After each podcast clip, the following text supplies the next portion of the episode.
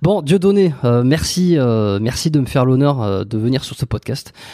c'est un très grand moment, c'est un plaisir, un gros, gros, gros plaisir pour moi, et ça va être un, un, un grand plaisir pour les, pour les auditeurs et les spectateurs qui vont assister à cet épisode. bienvenue sur le podcast en tout premier. Eh ben, écoutez, merci. Je crois que vous avez interviewé Alain il y a pas très longtemps, et c'est un peu par son intermédiaire qu'on qu'on est en contact. Ouais, exactement. Donc merci Alain, euh, qui probablement écoutera cet épisode. Bon alors, vous représentez quand même pas mal de choses hein, parce que euh, évidemment, euh, moi je vous ai connu, euh, je vous ai connu en tant qu'acteur, je vous ai connu en tant qu'humoriste. Euh, je vous regardais, je vous ai vu à la télé quand j'étais plus jeune, évidemment. donc c'est quelque chose. tout le monde vous connaît évidemment. 100% des gens qui vont, qui vont regarder et écouter cet épisode vous connaissent. Mais juste pour le jeu, pour le principe, parce que c'est comme ça que j'aime bien démarrer les épisodes, je vais vous demander de vous présenter simplement euh, aux auditeurs. Alors, ben voilà, je m'appelle Dieudonné Mbala Mbala. Je suis né en 1966. Euh, bientôt, j'aurai bientôt 60 ans, euh, un peu de temps. Et puis, ça fait 30, 30 ans que je fais ce métier enfin plus de ça, 35 ans que je fais ce métier euh, de comédien et d'humoriste surtout. Et donc euh, voilà, j'y ai j'y ai passé le plus clair de mon temps et la plus toute mon énergie a été mise dans cette euh, dans cette fonction de d'humoriste. Et je, je, dois dire que ça a été une vie très professionnelle chargée, tout à fait passionnante. Faire un métier qu'on aime et voir rire les, les autres, c'est une chance, je pense. Donc j'ai été chanceux dans cette vie de voir tous ces gens rire et encore aujourd'hui euh, ceux qui me suivent euh, de les voir à chaque fois. Le spectacle vivant, c'est réellement euh, quelque chose de magique, d'absolument extraordinaire. Donc j'ai eu une une vie pleine de pleine de satisfaction, en tout cas professionnelle. Euh, comment on se sent aujourd'hui après euh, donc des dizaines d'années comme ça sur les planches, euh, sur les avec avec des déboires médiatiques également, avec des, des, soucis. On va pas rentrer sur des sujets politiques parce que c'est pas trop le, le, le, propos du podcast. comment on se sent au niveau de la santé mentale ou de la santé tout court? Est-ce que je sais pas, est-ce que vous êtes fatigué? Est-ce que vous êtes un peu épuisé? Est-ce que vous êtes non, ben, ouais, bah disons que je n'ai plus euh, plus 20 ans, c'est certain, mais euh, ça va relativement bien. Euh, je dirais que la pression euh, doit être gérée. Avec le temps, on arrive à utiliser cette énergie qu'est la pression extérieure pour euh, pour la transformer en, en expression. C'est ce que j'ai fait tout au long de ma carrière. Et donc de la pression, il y en a eu, et de l'expression aussi. Et de mon expression a jailli un rire populaire qui, qui se répand grâce à Internet. D'ailleurs, euh, c'est, assez impressionnant de voir euh, euh la, la, la, résonance euh, d'un, univers humoristique euh, sur Internet. Et c'est vrai que j'ai inspiré, je le sais aujourd'hui, un certain nombre de jeunes humoristes, une génération entière même, qui viennent me voir, me saluer, me remercier. Et en même temps, hein, j'ai euh, j'ai exploré des zones euh, difficiles, euh, compliquées, qui m'ont exposé à la vindicte, qui m'ont exposé à, à, une mafia de la censure en France. Et ils ont tout fait pour me faire taire. Et, et bon, voilà, nous sommes un tout petit nombre de personnes qui avons résisté. Alain Soral en fait partie d'ailleurs à cette mafia de, de la pensée et, et c'est vrai qu'il faut être courageux. C'est un combat qui peut paraître perdu d'avance, mais euh, pour moi, l'humoriste, en tout cas, euh, il était inévitable parce que on ne peut pas faire rire euh, en étant un artiste d'État. Il faut être forcément un regard critique sur sur ce système. C'est c'est ce qui m'a permis de faire mon travail convenablement. Est-ce qu'à un moment donné, euh, euh, alors juste petite question, euh, vous me dites, est-ce que est-ce qu'on peut se tutoyer? Ou est-ce que ça vous dérange Vous préférez qu'on garde vous Non, non, non. Ok. On, peut se...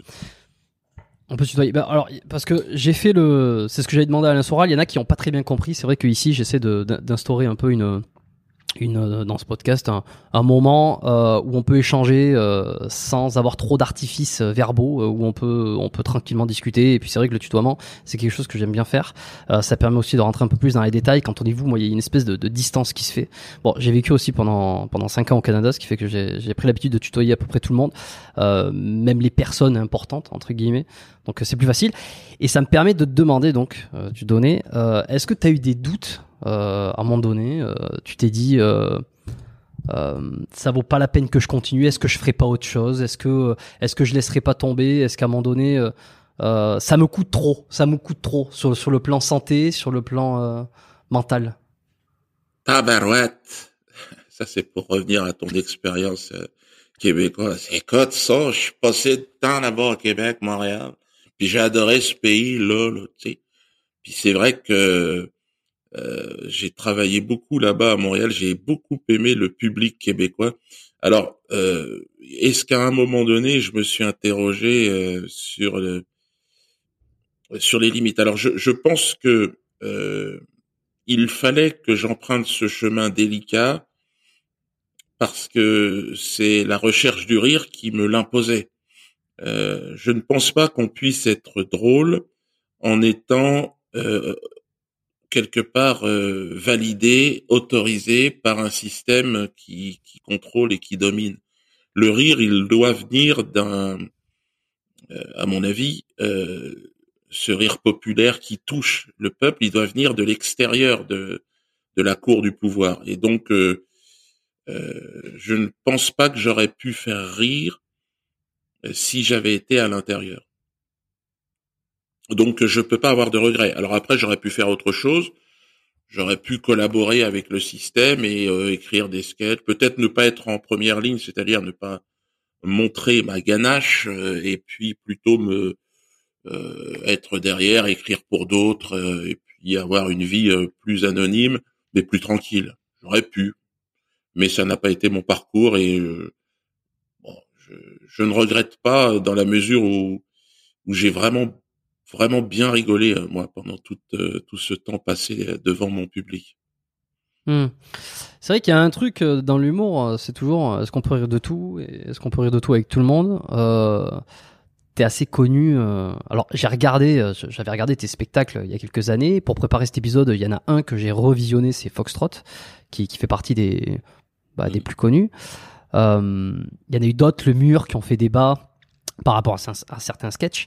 Et c'est vrai que t'as quand même un humour qui est un peu, tu sais, le pince sans rire, sarcastique, qui, qui, veut dire beaucoup en arrière, tu vois. Est-ce que t'as toujours été comme ça? Est-ce que quand t'étais par exemple avec Kelly, euh, lorsque vous faisiez des sketchs, lorsque t'as démarré ta carrière d'humoriste, est-ce que t'as toujours eu ce truc de se dire, je veux faire rire, mais euh, je veux aussi euh, être être saillant dans les blagues? Je veux que ça ça cogne, je veux que ça dérange.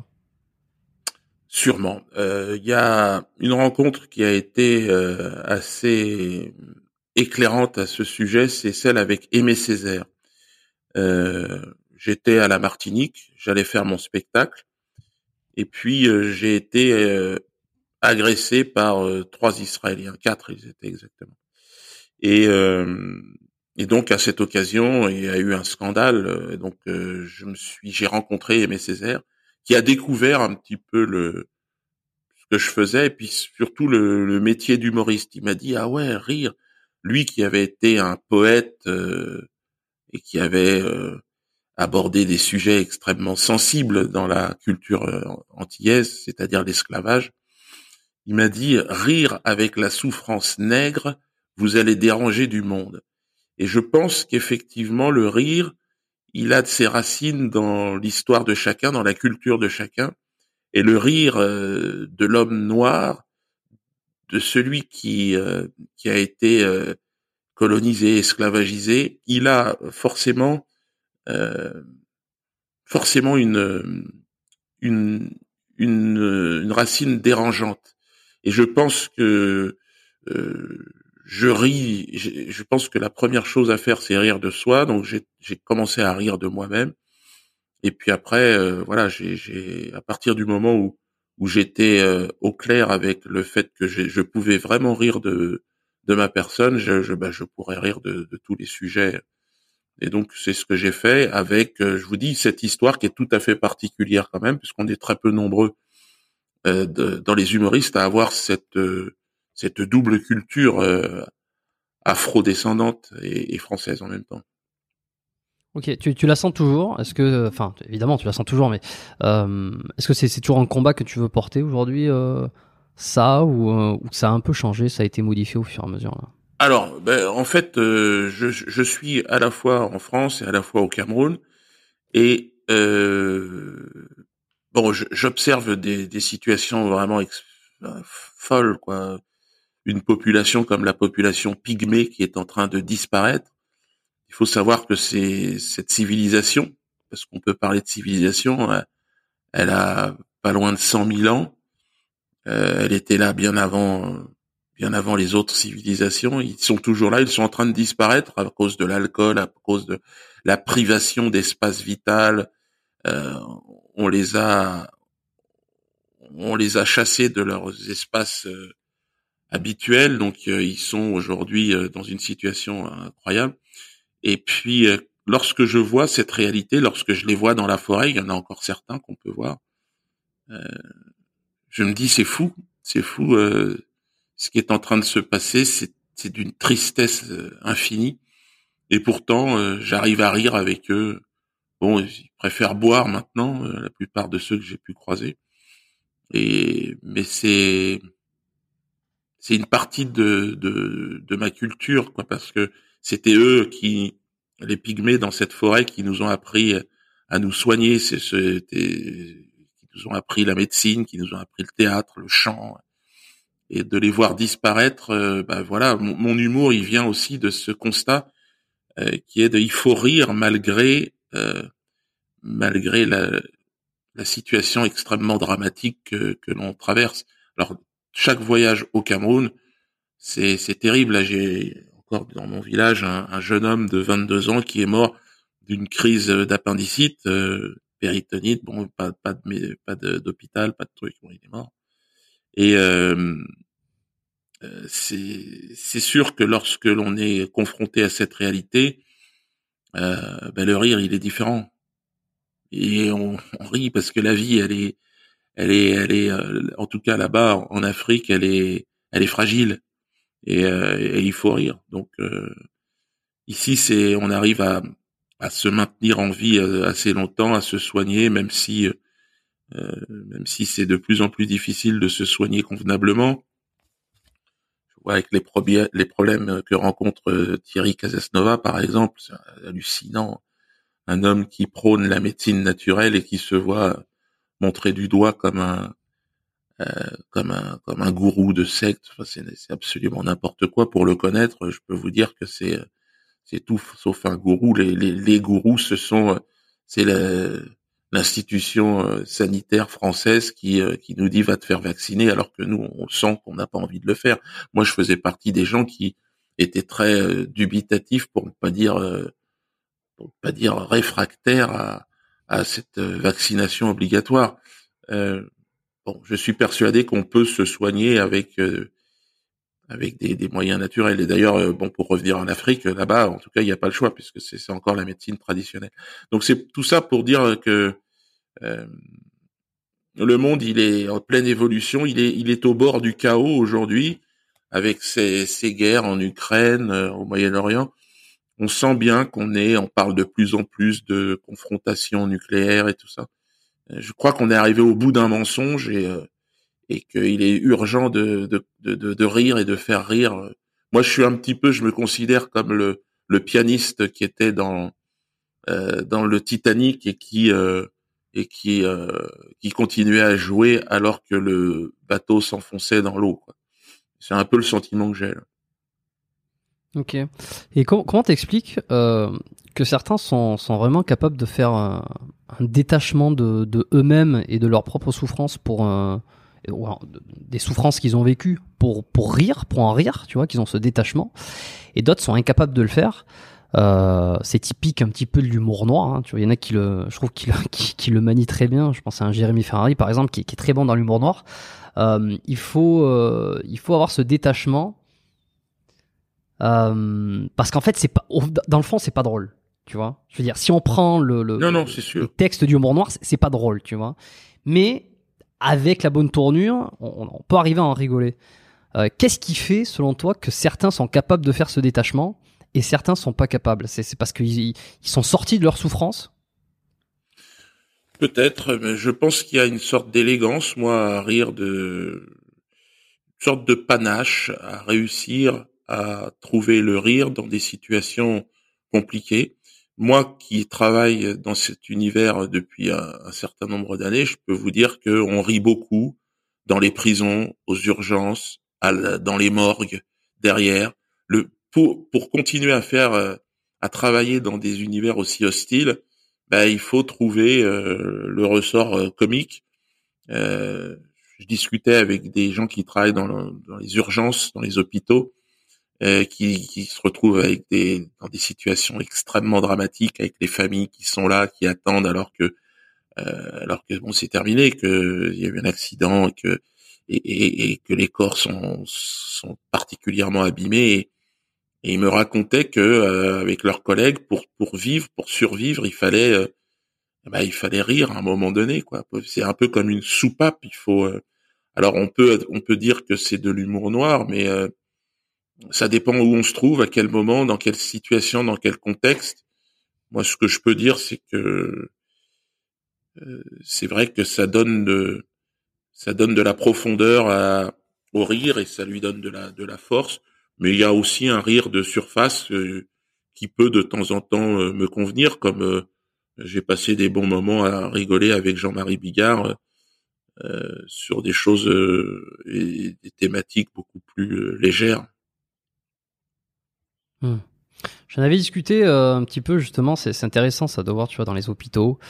Euh, les médecins, alors c'était avec, euh, avec Paul Mathieu, le doc, euh, qui, était, qui, est venu deux fois sur ce podcast dans le passé. je lui demandais mais comment tu fais, tu vois, comment tu fais les blagues? Est-ce qu'elles sont vaseuses? Est-ce qu'il faut éviter les blagues? Quand toute la journée tu es aux urgences Il y a vraiment ce truc de se dire, c'est pas parce qu'on en rit qu'on ne respecte pas les malades ou qu'on ne respecte pas la famille. C'est parce que c'est aussi une façon de se de s'échapper de cette situation mentalement, de se, de se protéger, euh, pour pouvoir être capable d'affronter les prochains jours euh, avec d'autres maladies, avec d'autres blessés, avec euh, d'autres morts probablement. Donc ça veut et, et, et, tu vois, alors on peut faire un petit parallèle, mais en se disant que de la même façon qu'un médecin ferait des blagues ou en tout cas s'échapperait, c'est pas parce qu'il ne respecte pas et c'est pas parce qu'on rigole de choses qui sont graves forcément qu'on ne respecte pas le, le, le problème, mais c'est peut-être parce qu'on essaie de s'en détacher euh, tout en euh, tout en le voyant tel qu'il est quoi. Euh, je sais pas si je, je sais pas si je me fais comprendre. Ouais ouais mais c'est si tu veux moi j'ai l'habitude de de discuter avec des gens qui qui font des métiers dans souvent je je m'arrête et je discute avec eux par exemple là il y a pas longtemps j'ai discuté avec un gendarme euh, c'était un peu le spécialiste de la découverte des corps, que ce soit des pendus ou des accidents de la route et euh, il m'expliquait qu'il y a une partie des, de ses collègues qui, euh, qui n'aimaient pas ce type de, euh, de boulot et qu'il y en a qui vomissent, il y en a qui se sentent pas bien. Et puis lui, il a réussi et, et ils sont deux ou trois. Et je pense que c'est ceux qui ont le plus de recul qui arrivent à se faire des blagues, qui arrivent à faire le, le job parce que parce qu'autrement, euh, oui, c'est c'est c'est très. Je crois que c'est très compliqué, même pour ceux qui se lancent dans ce genre de profession. En général, il y a il y a une mise en, en, on va dire, euh, il faut rentrer dans dans l'esprit euh, de ce type de fonction. Moi, je suis vraiment toujours admiratif hein, de ces métiers de l'extrême en, en, termes d'émotion, en termes d'ascenseur émotionnel et qui, qui arrivent à trouver leur équilibre. Euh, et je passe beaucoup de temps en général à discuter avec eux et ils me donnent des idées pour travailler euh, sur mes sketchs. Mais effectivement, je, à aucun moment il y a un manque de respect. C'est c'est prendre de la hauteur, dézoomer et le rire est là pour euh, pour valider un petit peu cette distance. Voilà. Et je pense que ce sont des gens qui, en plus de ça, pour la plupart, aident les autres, euh, sont, sont dans une mission de secours, dans une mission d'assistance, d'aide. Donc ce sont des gens qui, euh, voilà, qui, qui, qui, qui doivent réussir leur mission et, et, en même temps sauvegarder leur leur équilibre émotionnel. Ouais. Et toi, quand tu écris tes spectacles, est-ce que tu te mets des fois dans des dans des dans des émotions comme ça de colère, de tristesse, de, de euh, oui. oui, bah, euh, euh, là par exemple, je parlais des pygmées. J'avais fait un sketch sur les pygmées, euh, un sketch très noir, euh, dans, tout, dans, tous les sens du terme d'ailleurs. Et, et je, je, il y, y a, de l'émotion quand je vois, quand je vois ces, ces, frères en humanité, ces gens qui sont dans la forêt depuis toujours, qui ont permis à, à mes ancêtres de s'y installer et de survivre et de les voir disparaître, ça, ça, c'est une charge émotionnelle très très forte parce que je, parce qu'ils ont des, des sourires tellement puissants, ils ont des regards tellement puissants euh, que, que ils touchent directement, j'ai l'impression, à l'intérieur de votre esprit quand ils vous regardent. Un pygmée, avant de sourire, il, lui faut, euh, il faut plusieurs jours. Et puis, euh, il va sourire sur une chose qui vous qui va vous surprendre, une fourmi, je ne sais pas quoi, qui qui, euh, qui se trouve sur votre bras, il va, il va regarder la fourmi puis il va s'amuser. Mais autrement, euh, on est dans une société où les gens, euh, par politesse, se, se forcent à sourire. C'est-à-dire qu'on dit bonjour madame avec un sourire. Là-bas, dans la nature, dans la forêt, qui est un endroit assez hostile, si on y prend garde, euh, le sourire n'est pas n'est pas utile. Enfin, y a pas. Donc on se croise, on se sourit pas, on se regarde. Et c'est vrai que c'est étonnant et c'est très intéressant. C'est très intéressant parce que ça ça repositionne aussi euh, pas mal de choses. Donc euh, bon, moi mon métier c'est de faire rire, de faire sourire et et donc je sais que c'est quelque chose qui doit venir de non pas des convenances, même s'il y a des rires des rires de politesse pour certains humoristes, c'est triste. Moi, je cherche pas ce rire-là. Je cherche un rire qui, qui touche. Et comment tu fais pour savoir, quand tu écris une blague, euh, que ça va être euh, suffisamment choquant, entre guillemets, euh, pour arriver à, à le tourner peut-être en dérision et à faire rire, euh, et ou quand ça va être trop choquant ou quand ça va ou en fait quand ça va plus être une blague. À quel moment tu dis tiens là je vais trop loin, là je vais pas trop loin. Euh, c'est quoi qui justifie c'est c'est le euh, bah, c'est trop vrai, c'est que c'est pas assez vrai? Je suis le modérateur de de mes propres inspirations. Donc je sens le gros avantage d'avoir un public en face, c'est qu'on est dans le réel euh, quand je suis derrière ma feuille de papier, je sais pas, je, sais pas, j'avance. Et puis quand je joue mon spectacle, là, je suis tout d'un coup euh, confronté au réel, aux réactions des gens. Et encore une fois, je pense qu'il y a, on est très peu à faire valider notre travail par euh, par un public. Et il faut être donc dans le spectacle vivant. Moi, je suis auteur, interprète de mes. Donc je suis, on appelle ça un humoriste, un one-man show, un comique, ce que tu veux. Mais en tout cas, je, je, je suis à ce moment-là en direct face à des gens.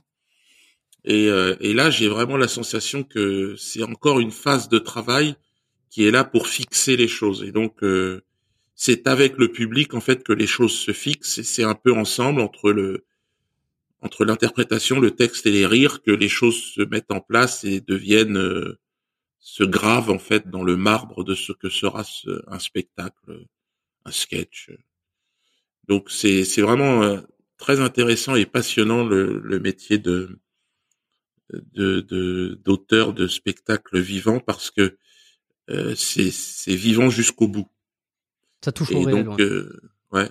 Et c'est c'est très différent d'un auteur, d'un intellectuel, d'un qui qui est tout seul en fait dans sa réflexion Là, euh, à un moment donné, on est dans un partage et avec euh, une réaction qui est le rire, qui est une réaction euh, puissante.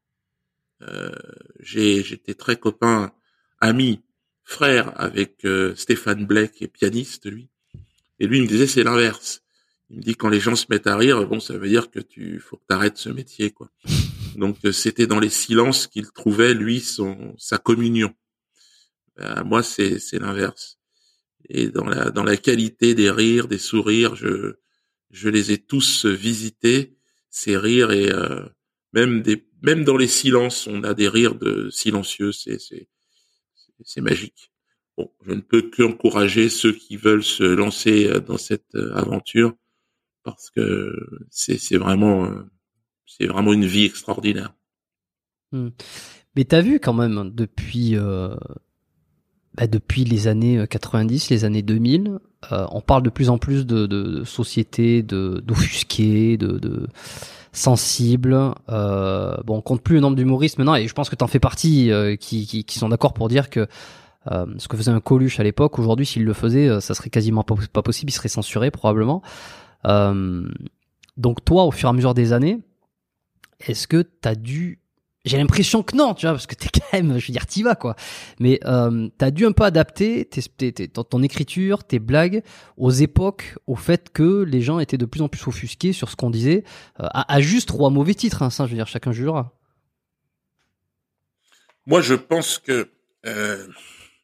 Bon, euh, moi j'ai amené le rire jusqu'à mon extrémité, en tout cas, euh, c'est-à-dire euh, la, les condamnations, le bracelet électronique, la prison. Donc je suis pas encore en prison, mais j'ai été condamné.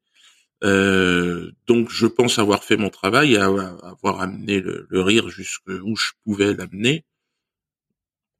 Et ah, pardon, j'ai un. Hop. Ouais, je te. Non, c'était une erreur. Euh, j'ai amené le, le rire vraiment au, au, plus loin. Euh, et donc, euh, je me trouve je me trouve euh, dans une situation aujourd'hui où euh, je, ris et j'arrive encore à, rire dans le cadre dans lequel je qui m'a été imposé, parce que le cadre s'est resserré autour de moi. Les menaces, euh, donc je l'ai dit, hein, à tous les niveaux, puisque Valls m'avait donné un peu le plan de vol. Donc nous allons utiliser tous les moyens pour faire taire cette personne, donc les moyens fiscaux, euh, judiciaires, euh, euh les interdictions. Euh, donc j'ai tout, j'ai à peu, à peu près tout, tout, tout l'arsenal d'État, tous les leviers ont été enclenchés pour me faire taire. Euh, je continue à jouer dans mon bus, dans les champs, dans certaines salles. bon, donc je m'adapte. Je pense qu'on ne peut pas arrêter le, rire. Mon rire, en tout cas, c'est comme un vent qui passe. On n'arrête pas le vent. Euh, j'en ai, j'ai inspiré un certain nombre de jeunes artistes. Et puis, euh, je ne sais pas où les choses vont s'arrêter. Je suis euh, quand même, j'arrive à la pré-retraite, on va dire là.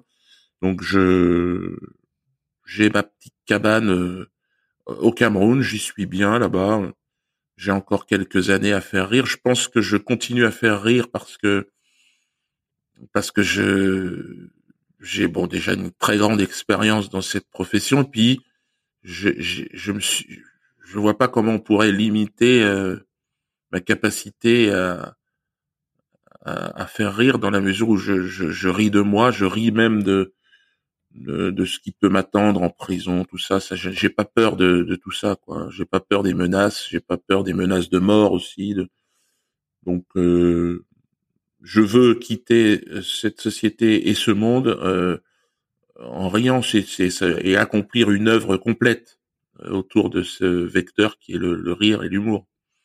Je suis vraiment un pèlerin de la farce et du bonbon. Je suis pas humoriste parce que je savais pas quoi faire.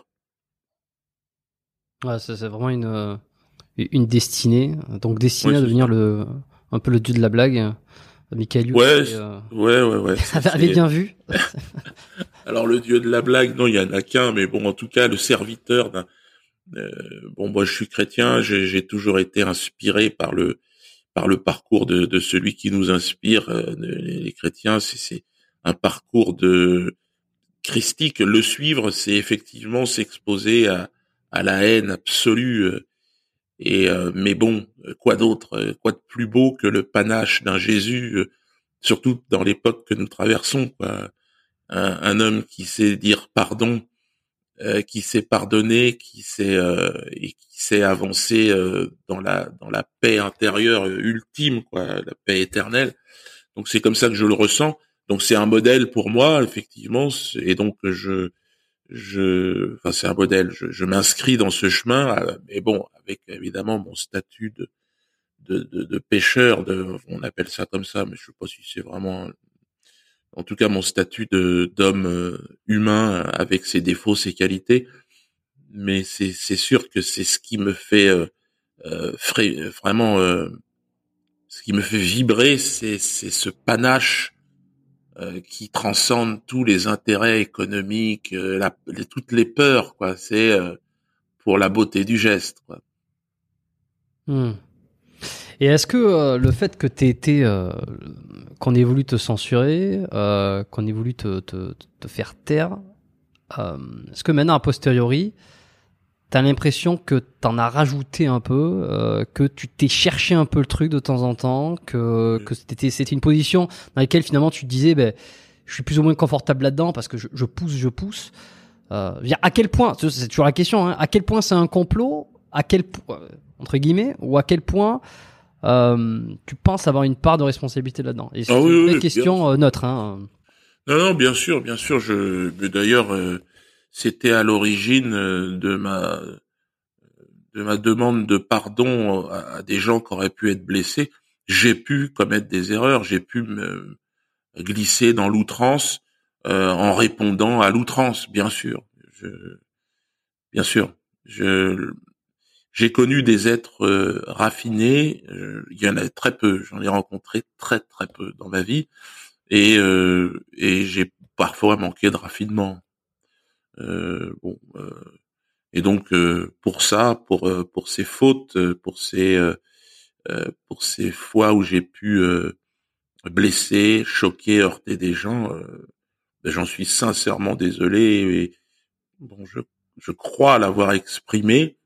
Euh, bon, je le fais sans, sans aucune. Je, je, le fais avec joie parce que je pense que demander pardon, s'excuser, c'est euh, c'est une grâce. Et d'où vient euh, d'où vient cette envie dès le départ d'être un peu anti-système, de vouloir sortir un peu des clous? On a tous en tête le passage, c'était sur France 2, France 3, je sais plus, enfin chez Fogiel, le sketch qui a un petit peu tout fait basculer.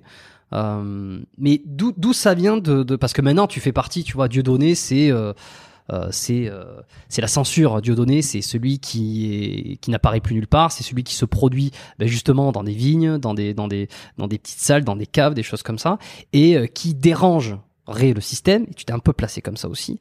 Euh, ça, elle est où l'origine? J'ai essayé, hein, tu sais, quand j'ai fait mes recherches, j'ai essayé de creuser, j'ai essayé un peu de regarder, qu'est-ce que, euh, tu vois, bon, après, euh, on fait pas en quelques jours, on peut pas faire, on peut pas connaître la vie de quelqu'un sur, sur, sur plusieurs années mais j'ai pas réussi à, comprendre d'où c'est que ça pouvait venir de vouloir te, sortir du système comme ça, ne serait-ce que médiatique. En fait, euh, ce système, moi, je je n'en fais pas partie, je n'en ai jamais fait partie. J'ai toujours fait partie. Euh, j'ai retrouvé alors euh, avec les gilets jaunes quelque chose qui ressemblait au génie français, quelque chose qui me touchait. Mais autrement, être dans le système politico-médiatique, euh, star system, tout ça. Je n'en ai jamais euh, fait partie, euh, tout simplement parce que ça ne me plaisait pas et que je ne m'y sentais pas à l'aise. J'ai eu la chance par rapport à certains qui cherchent à y rentrer par l'intermédiaire de Ellie, puisque j'ai commencé en duo avec Ellie Semoun, ben, je suis rentré un, petit peu dans cet univers-là, mais ça ne m'a pas du tout plu le rapport entre les personnes, le l'état d'esprit, le, le, rire. Moi, je ne voulais pas que mon rire euh, soit euh, soit ce rire que qu'on me proposait, quoi. Donc, je voulais rire d'autre chose. Alors, c'est pour ça que je.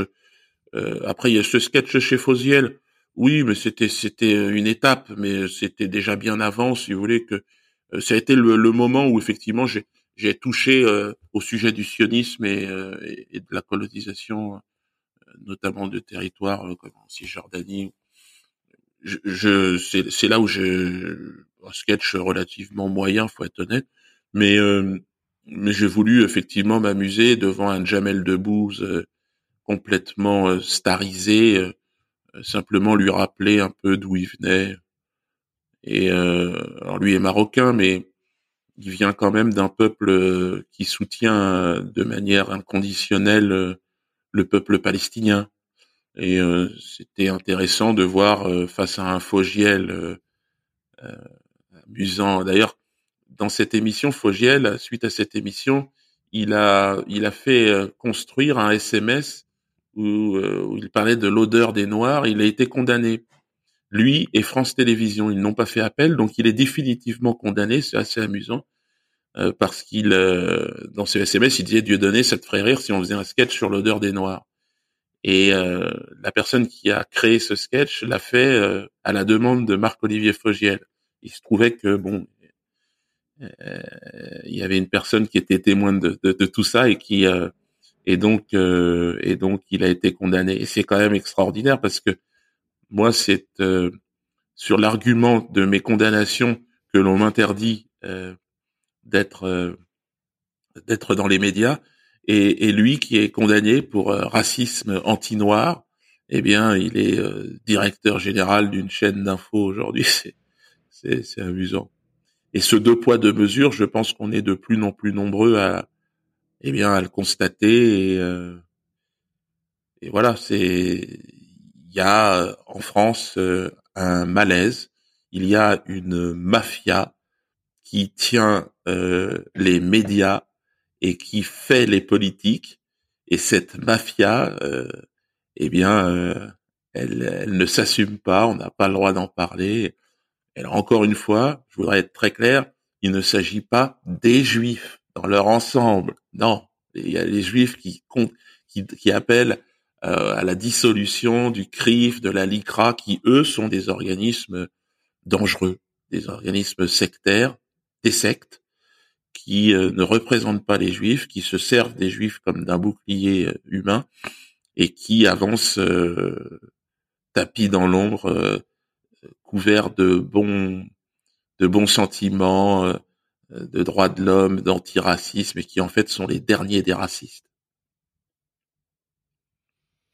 Je pense au CRIF. Euh, ah bah oui, je pense au CRIF par exemple, qui est, euh, moi j'ai été insulté, j'ai été insulté par ces gens-là, menacés de mort. et donc je sais, je sais à quel point ils sont dangereux et je sais à quel point la France, malheureusement, euh, est, est, entre les mains, on va dire, de cette mafia euh, au niveau institutionnel. C'est terrible. Pas le peuple, bien sûr, pas le peuple. Mais aujourd'hui, si on veut faire de la politique, euh, il faut être soutenu par des médias. Et donc ces médias, ces médias appartiennent à une mafia qui ne, encore une fois, n'a rien à voir avec euh, les juifs qui, et pourtant, le CRIF se, prétend être euh, le, représentant des, des, institutions juives de France, ce qui est scandale. Je suis plus juif que, le, que, que ces gens-là. Alors, j'ai absolument rien de juif, hein, je vous le dis tout de suite. Mais euh, je suis, euh, je suis plus juif dans la mesure où je suis, je suis extérieur totalement à, à, cette haine et, euh, et, je pense qu'il y a beaucoup de juifs qui n'ont rien à voir avec cette cette fabrique de haine anti-juive. C'est c'est hallucinant. A le chantage à l'antisémitisme est devenu euh, est devenu on le, on le voit aujourd'hui avec euh, ce qui se passe avec LFI. Pourtant, j'ai rien à voir avec ce mouvement. Il me crache à la gueule depuis des années et il me traitait d'antisémite. Et maintenant, c'est eux qui sont devenus hein, euh, l'organisation antisémite de France, simplement parce que bon ben, ils ont eu une position modérée, pour ne pas dire euh, objective, sur le conflit israélo-palestinien. Hmm. Bon, quand tu reçois tes premières, euh, tes premières menaces de mort, ou en tout cas tes premières menaces, euh, tu te souviens quand c'était? Comment tu le T'as des t'as des exemples euh, C'est quoi de recevoir des messages de des messages de ben moi j'en ai eu j'en ai eu de, de, dans tous les sens des menaces. Euh. Au départ, je, en 97, je n'avais pas vraiment de conscience politique, si ce n'est la liberté d'expression et le combat contre l'antiracisme. Donc j'étais plutôt étiqueté de, de gauche. Et même si plutôt écolo d'ailleurs parce que j'étais plutôt attiré déjà par la nature et, et la forêt africaine. Et donc je m'entendais bien avec les écolos. Et puis j'étais dans une région à Dreux où il y avait le Front National et donc, euh, bah, je m'étais dit, tiens, ça serait amusant de se présenter pour voir comment ça se passe. Je n'avais absolument aucune intention de devenir député ou quoi que ce soit. J'avais une carrière entière, c'était en 97, d'humoriste à mettre en place. Et puis, euh, et puis, euh, et puis voilà, j'ai rencontré là des gens, un univers extraordinaire de la politique, avec des gens sincères parfois, des gens qui y avait plein d'idées, plein de, plein de bonne volonté. Puis avec le temps, ce que je peux vous dire, c'est que la plupart des gens que j'ai rencontrés, des jeunes gens, sont tous devenus des carriéristes, des gens qui euh, qui ont tout de suite euh, sont montés dans l'échelle sociale euh, avec des salaires de de conseillers municipaux, de, de, de, de députés. Alors là, c'est carrément des fortunes, sénateurs.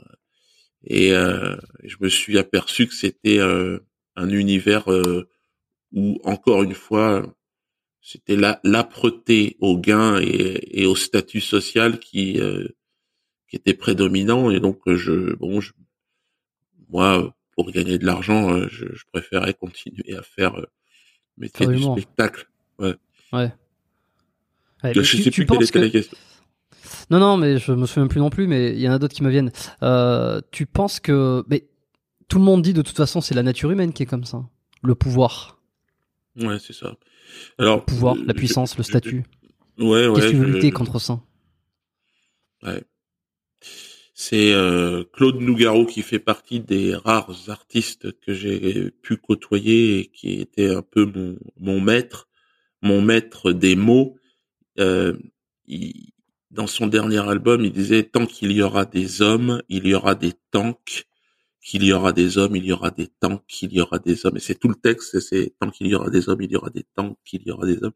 Et c'est et et plus j'avance et plus je me dis effectivement, est-ce que la nature humaine n'est pas n'est pas n'est pas euh, faite pour se ne va pas dans un dans une seule direction, c'est l'autodestruction, c'est c'est possible. Et en même temps, il y a des paroles comme celles de Jésus, comme celles de plein de prophètes de par le monde. Moi, j'ai grandi dans cette tradition, mais euh, quand je discute avec un musulman, avec euh, avec un bouddhiste, avec avec toutes les religions en général, il y a une parole euh, très inspirée qui est là pour montrer qu'il y a une, autre dimension dans l'être humain. Mais pour l'instant, nous n'y sommes pas, sommes pas parvenus à faire en sorte que cette dimension soit devenu une règle de vie, quoi. C'est alors peut-être qu'on en est à l'adolescence de notre espèce et que peut-être qu'on va évoluer. Ben, le, le, problème, et c'est là où tout le monde se rejoint un petit peu par rapport à ce, ce, ce système, si, si, on met des gros guillemets sur ce mot-là, euh, sur le, le, pouvoir, sur l'intérêt, sur le, euh, la croissance, euh, c'est que plus ça va, plus ça risque euh, d'éteindre une civilisation qui est la nôtre. voilà, on, pense forcément à des gens Covici qui essayent de tirer la sonnette d'alarme. Il y en a d'autres. jusque là, jusque là, ben, on râlait que l'être humain, euh, entre guillemets, euh, cherche le pouvoir et une fois qu'il il, essaye de sauver le pays, il essaye de sauver quelque chose, et puis finalement il devient un peu corrompu et puis euh, et puis c'est, tout est pour son intérêt personnel parce qu'à un moment donné on, sauve ses fesses et puis on engrange et puis voilà.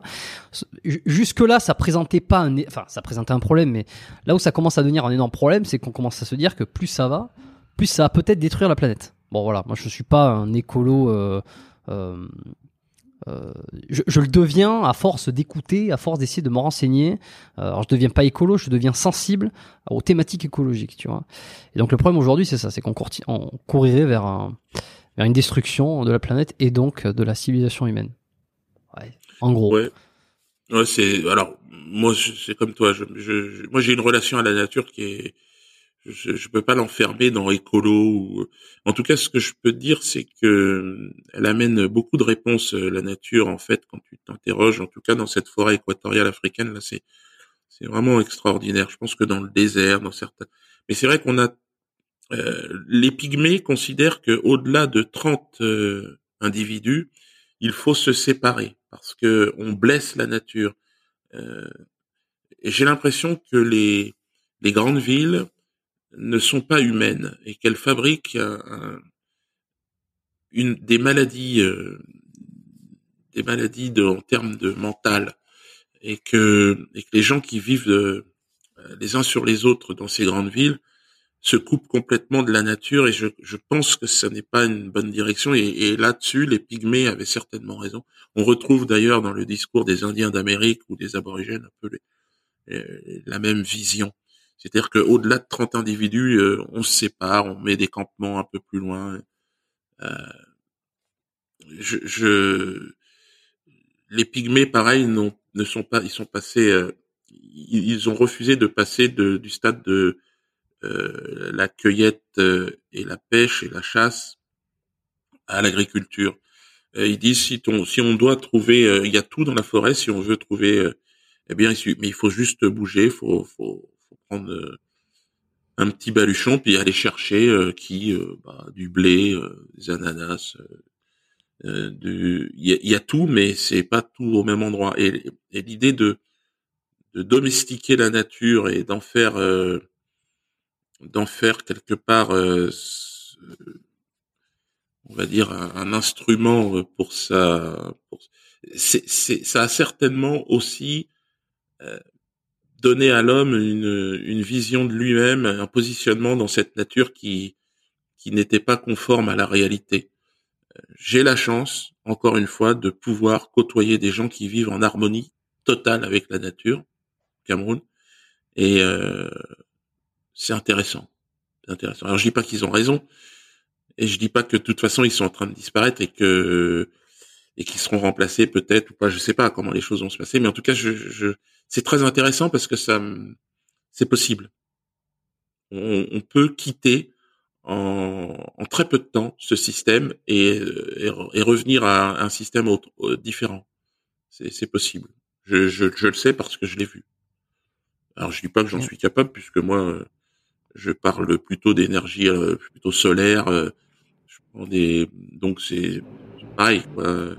Profiter de la technologie euh, moderne, c'est pas vraiment vivre comme eux, mais je je pense qu'il y a un moyen entre les deux de s'aménager un petit un petit sas, on va dire, dans lequel parce que là j'ai vraiment la sensation dans nos sociétés que on devient fou. Euh, on avait écrit un spectacle, euh, La cage au fou, là, qu'on devait faire euh, au Zénith.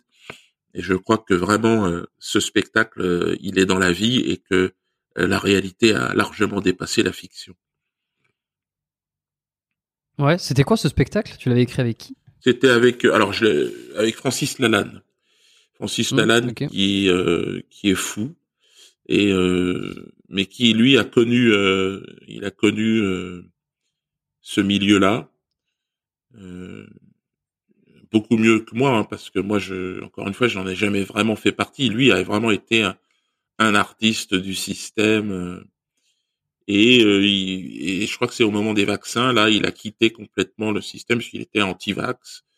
Et puis, bah, on s'est rencontrés à partir du moment où il était lui aussi ostracisé et, montré du doigt comme un dangereux personnage. Hmm. Tu, tu penses. Euh, alors, tu, tu vois qui c'est, euh, Julien Rochdy, ou pas? Oui. Ouais. Bah, de nom. de, nom, enfin, je le connais pas personnellement. J'ai enregistré un podcast, là, il y a pas si longtemps avec lui, euh, qui sera déjà sorti depuis quelques semaines, qui sera déjà publié, qui, a une réflexion intéressante, une espèce d'aboutissement sur toute cette réflexion qu'il a eue dans son dernier livre, sur Homme et sous-homme, de d'une espèce de méga machine qu'il va falloir essayer de, renouer avec la nature euh, parce qu'on s'en est trop éloigné et à force de trop s'en éloigner, on, on, perd le sens de ce qui est vraiment important. Euh, on perd le, le, vrai sens des choses et on, on en vient à euh, du nihilisme. Il parle beaucoup de nihilisme, le fait vraiment de, de, de vouloir presque s'auto-détruire et que ça, ça proviendrait aussi du fait qu'on se soit tellement écarté, tellement éloigné de la nature. Alors de la nature, la nature physique, mais aussi de sa propre nature. Bon, évidemment, euh, il ne t'aura pas échappé que en Occident, euh, avec tous les avec toutes les, les débats sur le progressisme, euh, sur les changements de sexe, sur les, le genre qui est changeant, tout ça. Bon, euh, le, le gros argument euh, des conservateurs, c'est de dire, euh, mais en fait tout ça n'est absolument pas naturel, c'est pas génétique, c'est pas biologique. On en vient à faire des trucs qui sont complètement euh, hors de pensée. comme être non binaire, je sais pas, mais, mais aujourd'hui je sais pas ce que c'est qu'être non binaire. C'est-à-dire qu'aujourd'hui je, je, suis une femme, demain je suis un homme. Je n'arrive pas à le concevoir. Euh, J'aimerais bien comprendre, mais j'arrive pas à le concevoir parce que c'est trop éloigné de qui on est, de qui nous sommes. Et ça, ça, engendrerait des comportements de nihilisme qui vont venir euh, petit à petit euh, bah, détruire, détruire l'homme, rendre l'homme de plus en plus euh, euh perverti, de plus en plus névrosé, euh, et qu'il faudrait revenir à la nature et à sa nature génétique, sa nature biologique. Est-ce que ça, ça te parle? J'ai cru t'entendre sur une interview que tu, toi aussi, tu avais un petit peu du mal avec tous ces sujets-là. Alors, euh, c'est vrai que bon, moi, je, comme je te l'ai dit depuis le début de cette discussion, je fais des allers-retours maintenant de plus en plus euh, fréquents avec le Cameroun, euh, le Cameroun où euh, l'homosexualité est interdite dans l'espace public. Donc, c'est sûr que sur le plan culturel, c'est on passe dans un autre univers. C'est-à-dire que en France, c'est l'inverse. C'est-à-dire que on a aujourd'hui euh, un ministre de l'Éducation euh, homosexuel qui se montre euh, dans, la presse avec son, époux. Ça n'a absolument rien à voir. On est dans la promotion du LGBTQ+. c'est même une propagande. Il est très compliqué de d'émettre euh, un, avis euh, contraire, euh, enfin pas contraire même, hein, juste amener de la dérision sur le sujet. Moi, je suis pour la pour la liberté, mais au nom de la liberté, des gens se sentent xéno renard, par exemple. Et alors pourquoi pas Mais moi, on m'interdit de faire des blagues. Moi, je pourrais trouver que c'est une insulte au genre humain que de se balader avec des euh, quand on est un homme avec des nichons et une queue de renard. Mais euh, là, c'est euh, c'est un choix. C'est on sent bien effectivement que nous sommes dans un moment de chaos moral. Enfin, encore une fois, je veux pas être moralisateur puisque moi je pense que chacun a le droit de faire exactement ce qu'il a envie de faire et je veux pas être celui qui donne des leçons. Mais on va pas me donner des leçons à moi non plus. Euh, je crois que ces histoires de propagande LGBTQ+, là, c'est le début, effectivement, de la fin de la euh, suprématie culturelle euh, mondiale de l'Occident. C'est-à-dire que aujourd'hui, en Afrique, par exemple, il y a tout un tas de films qui sortent d'Hollywood où on voit des couples homosexuels, tout ça, c'est interdit. On peut plus les voir à la télé. C'est-à-dire que c'est une rupture. Il y a une rupture qui est faite, alors que jusqu'à présent, Hollywood s'était emparé du monde euh, culturel. Euh. Là, c'est fini, c'est terminé. On n'en veut plus en fait. Euh, les Africains ne veulent pas de ça. Et c'est tout le monde. Hein. C'est tout le monde. C'est c'est pas. Alors qu'ici, par exemple, les Français acceptent accepte que euh, bah, que que dans les films pour les enfants, par que dans les enfants, dans les cours de, enfin dans les dans les écoles, il y ait des drag queens qui viennent expliquer, peut-être pas un garçon, peut-être pas de fille, peut-être peut-être un renard. bon, euh, je, je, suis persuadé qu'il y a de la souffrance aussi sur ces sujets-là et que elle est respectable. Euh, jusqu'à présent, ça se passait en coulisses on a décidé de mettre ce débat à la tribune médiatique et je pense que ces pauvres personnes qui souffrent sont les tirailleurs sénégalais, euh, on va dire, d'une politique de déstabilisation générale. C'est-à-dire que je, n'ai absolument rien contre ces, gens et, vraiment je, je serais je ne sens pas capable de leur donner une quelconque leçon de morale. Par contre, ils vont pas me donner de leçon de morale non plus. Euh, je ne veux pas que euh, ils donnent euh, qu'ils apprennent à mes enfants ce que c'est que la vie de famille et non, j'ai pas envie qu'ils leur expliquent que peut-être ils sont pas des garçons, peut-être ils sont pas des filles. Non, j'ai pas. Je, je préfère prendre mes enfants et les amener en Afrique. Si c'est ça l'éducation française, ça ne m'intéresse pas. Encore une fois, je sais qu'il y a beaucoup de Français qui euh, qui ne veulent, qui ne sont pas d'accord avec ça. Mais bon, bon. c'est-à-dire que ils subissent. L'argument, l'argument, je pense, euh, si je me fais un peu l'avocat du diable, c'est de dire il y, a tellement eu d'oppression euh, sur ces minorités. Alors on parle des, des, des, homosexuels là, où on parle, on parlerait peut-être de, des transsexuels aussi. Il y aura eu, il y a eu tellement d'oppression qu'il y a cette idée de se dire maintenant, euh, il faut montrer que c'est que c'est pas grave quand ça arrive. Il faut montrer qu'il faut l'accepter, qu'il faut être tolérant, euh, ce qui en soi n'est est, plutôt bon. Euh, moi, je pense. Alors, il y avait ce film euh, Harvey Milk euh, avec Sean Penn dans les années, je sais plus. Tu sais, le, je sais pas si tu l'avais vu, Harvey Milk. C'était un, personnage qui avait aux États-Unis dans les années, je sais pas combien, qui avait manifesté, qui avait fait en sorte de d'améliorer les droits des homosexuels. je pense que derrière cette idée, il y a, il y a, il y a un peu le une espèce de révolution pour essayer de se faire accepter, pour essayer de ne plus mais comme beaucoup de peuples, tu sais, qui se sont manifestés pour essayer de faire entendre leurs droits. Et si on pousse le bouchon euh, jusqu'au bout, on arrive en... Euh, je veux dire, un peuple homosexuel, c'est pas, ça existe. Enfin, il y a des homosexuels partout. Il y en a partout, mais ça n'a jamais fait un peuple. Je veux dire, euh, je veux dire, je veux dire, même s'il y a beaucoup d'amour, ce qui en sort, ça n'ira jamais à la maternelle. Ce que, ce que je veux dire, ça, ça existe. Donc, je veux dire, c'est pas, c'est, c'est au Cameroun, on va un peu loin. Mbeng, ça veut dire c'est la sorcellerie. Bon, euh, alors ok, c'est pas la sorcellerie, mais c'est mieux que ça se passe, euh, que chacun fasse ça euh, à l'intérieur de, son domicile ou dans un lieu privé.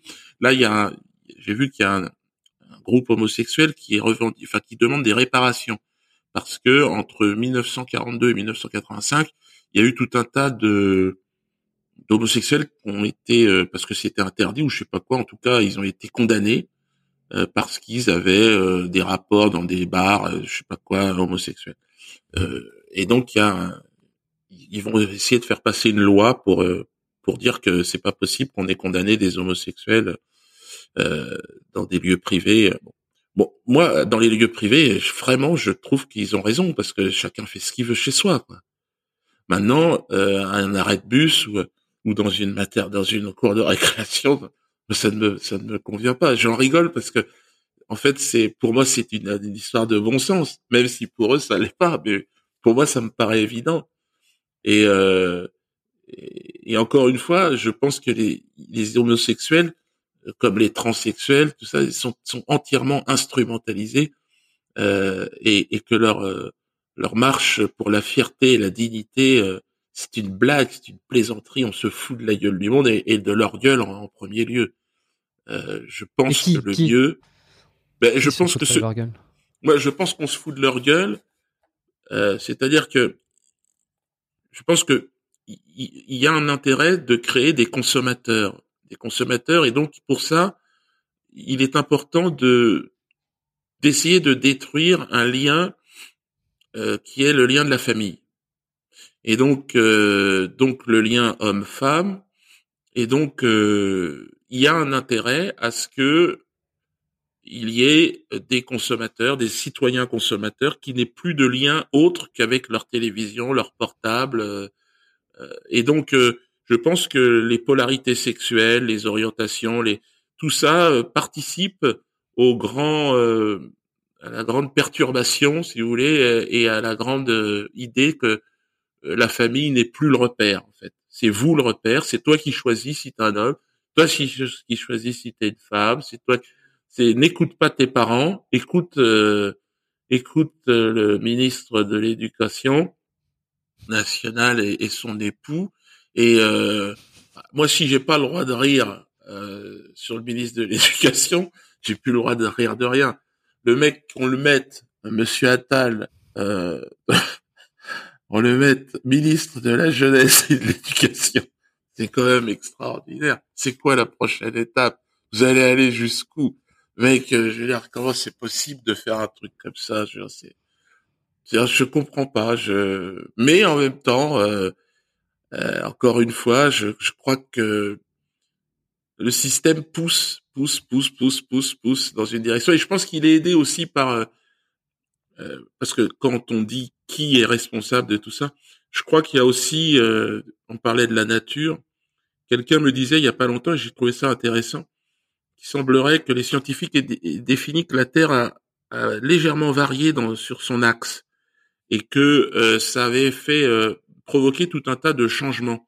Et comme nous sommes liés nous à, la nature et à la Terre, il est possible que nous nous, soyons aussi un peu désaxés. C'est possible. Euh, par rapport à tout ça. J'ai trouvé cette analyse assez intéressante où euh, finalement euh, bah, tous ces phénomènes de transgenrisme et tout ça seraient aussi dus à, au désaxe de la Terre et au, et au changement de la nature, parce qu'on est une expression de la nature, nous. On est une fleur de cette nature et on a peut-être, ouais, on a peut-être subi peut-être aussi dans notre comportement, dans notre morale, dans notre tout ce qu'on veut, dans notre nature, quelque chose, un, changement. Bref, en tout cas, c'est un vrai sujet de société parce que c'est ce qui définit aujourd'hui la démocratie. Le marqueur semble être euh, cette acceptation de ces théories du genre. C'est-à-dire que plus une société accepte et, rend visible euh, ces, ces différences, enfin ces, ces, ces états, enfin je sais pas comment on peut dire, ces, ces mmh particularismes, eh bien euh, plus elle est de démocrate. Et évoluer aussi. Ouais, et évoluer et, donc euh, non, c'est pas. Non. je, je, moi ça ne me, moi ça ne me parle pas du tout. Et je pense que, je pense que c'est, c'est, c'est l'expression au contraire d'un d'un chaos que de que de faire la de, que de faire la propagande hein. que des gens s'habillent en femmes chez eux ou dans des boîtes de nuit spécialisées chacun fait ce qu'il veut mais euh, que ces gens-là viennent à la télé ou dans les ministères pour nous expliquer comment vivre non je trouve que c'est pas hmm. je enfin moi ils peuvent le faire puisque je n'écoute pas mais un enfant euh, en bas âge il écoute et je pense que c'est pas euh, c'est pas bien. Mais c'est quand je dis c'est pas bien, j'ai l'impression aussi de de, donner une direction. Ouais, de mais je j'ai des enfants et je je réponds par rapport à moi, euh, pas par rapport à ce qu'il faut faire et ce qui moi en tant que père, je dis je veux pas de ça. Je veux pas. Mmh. Hmm.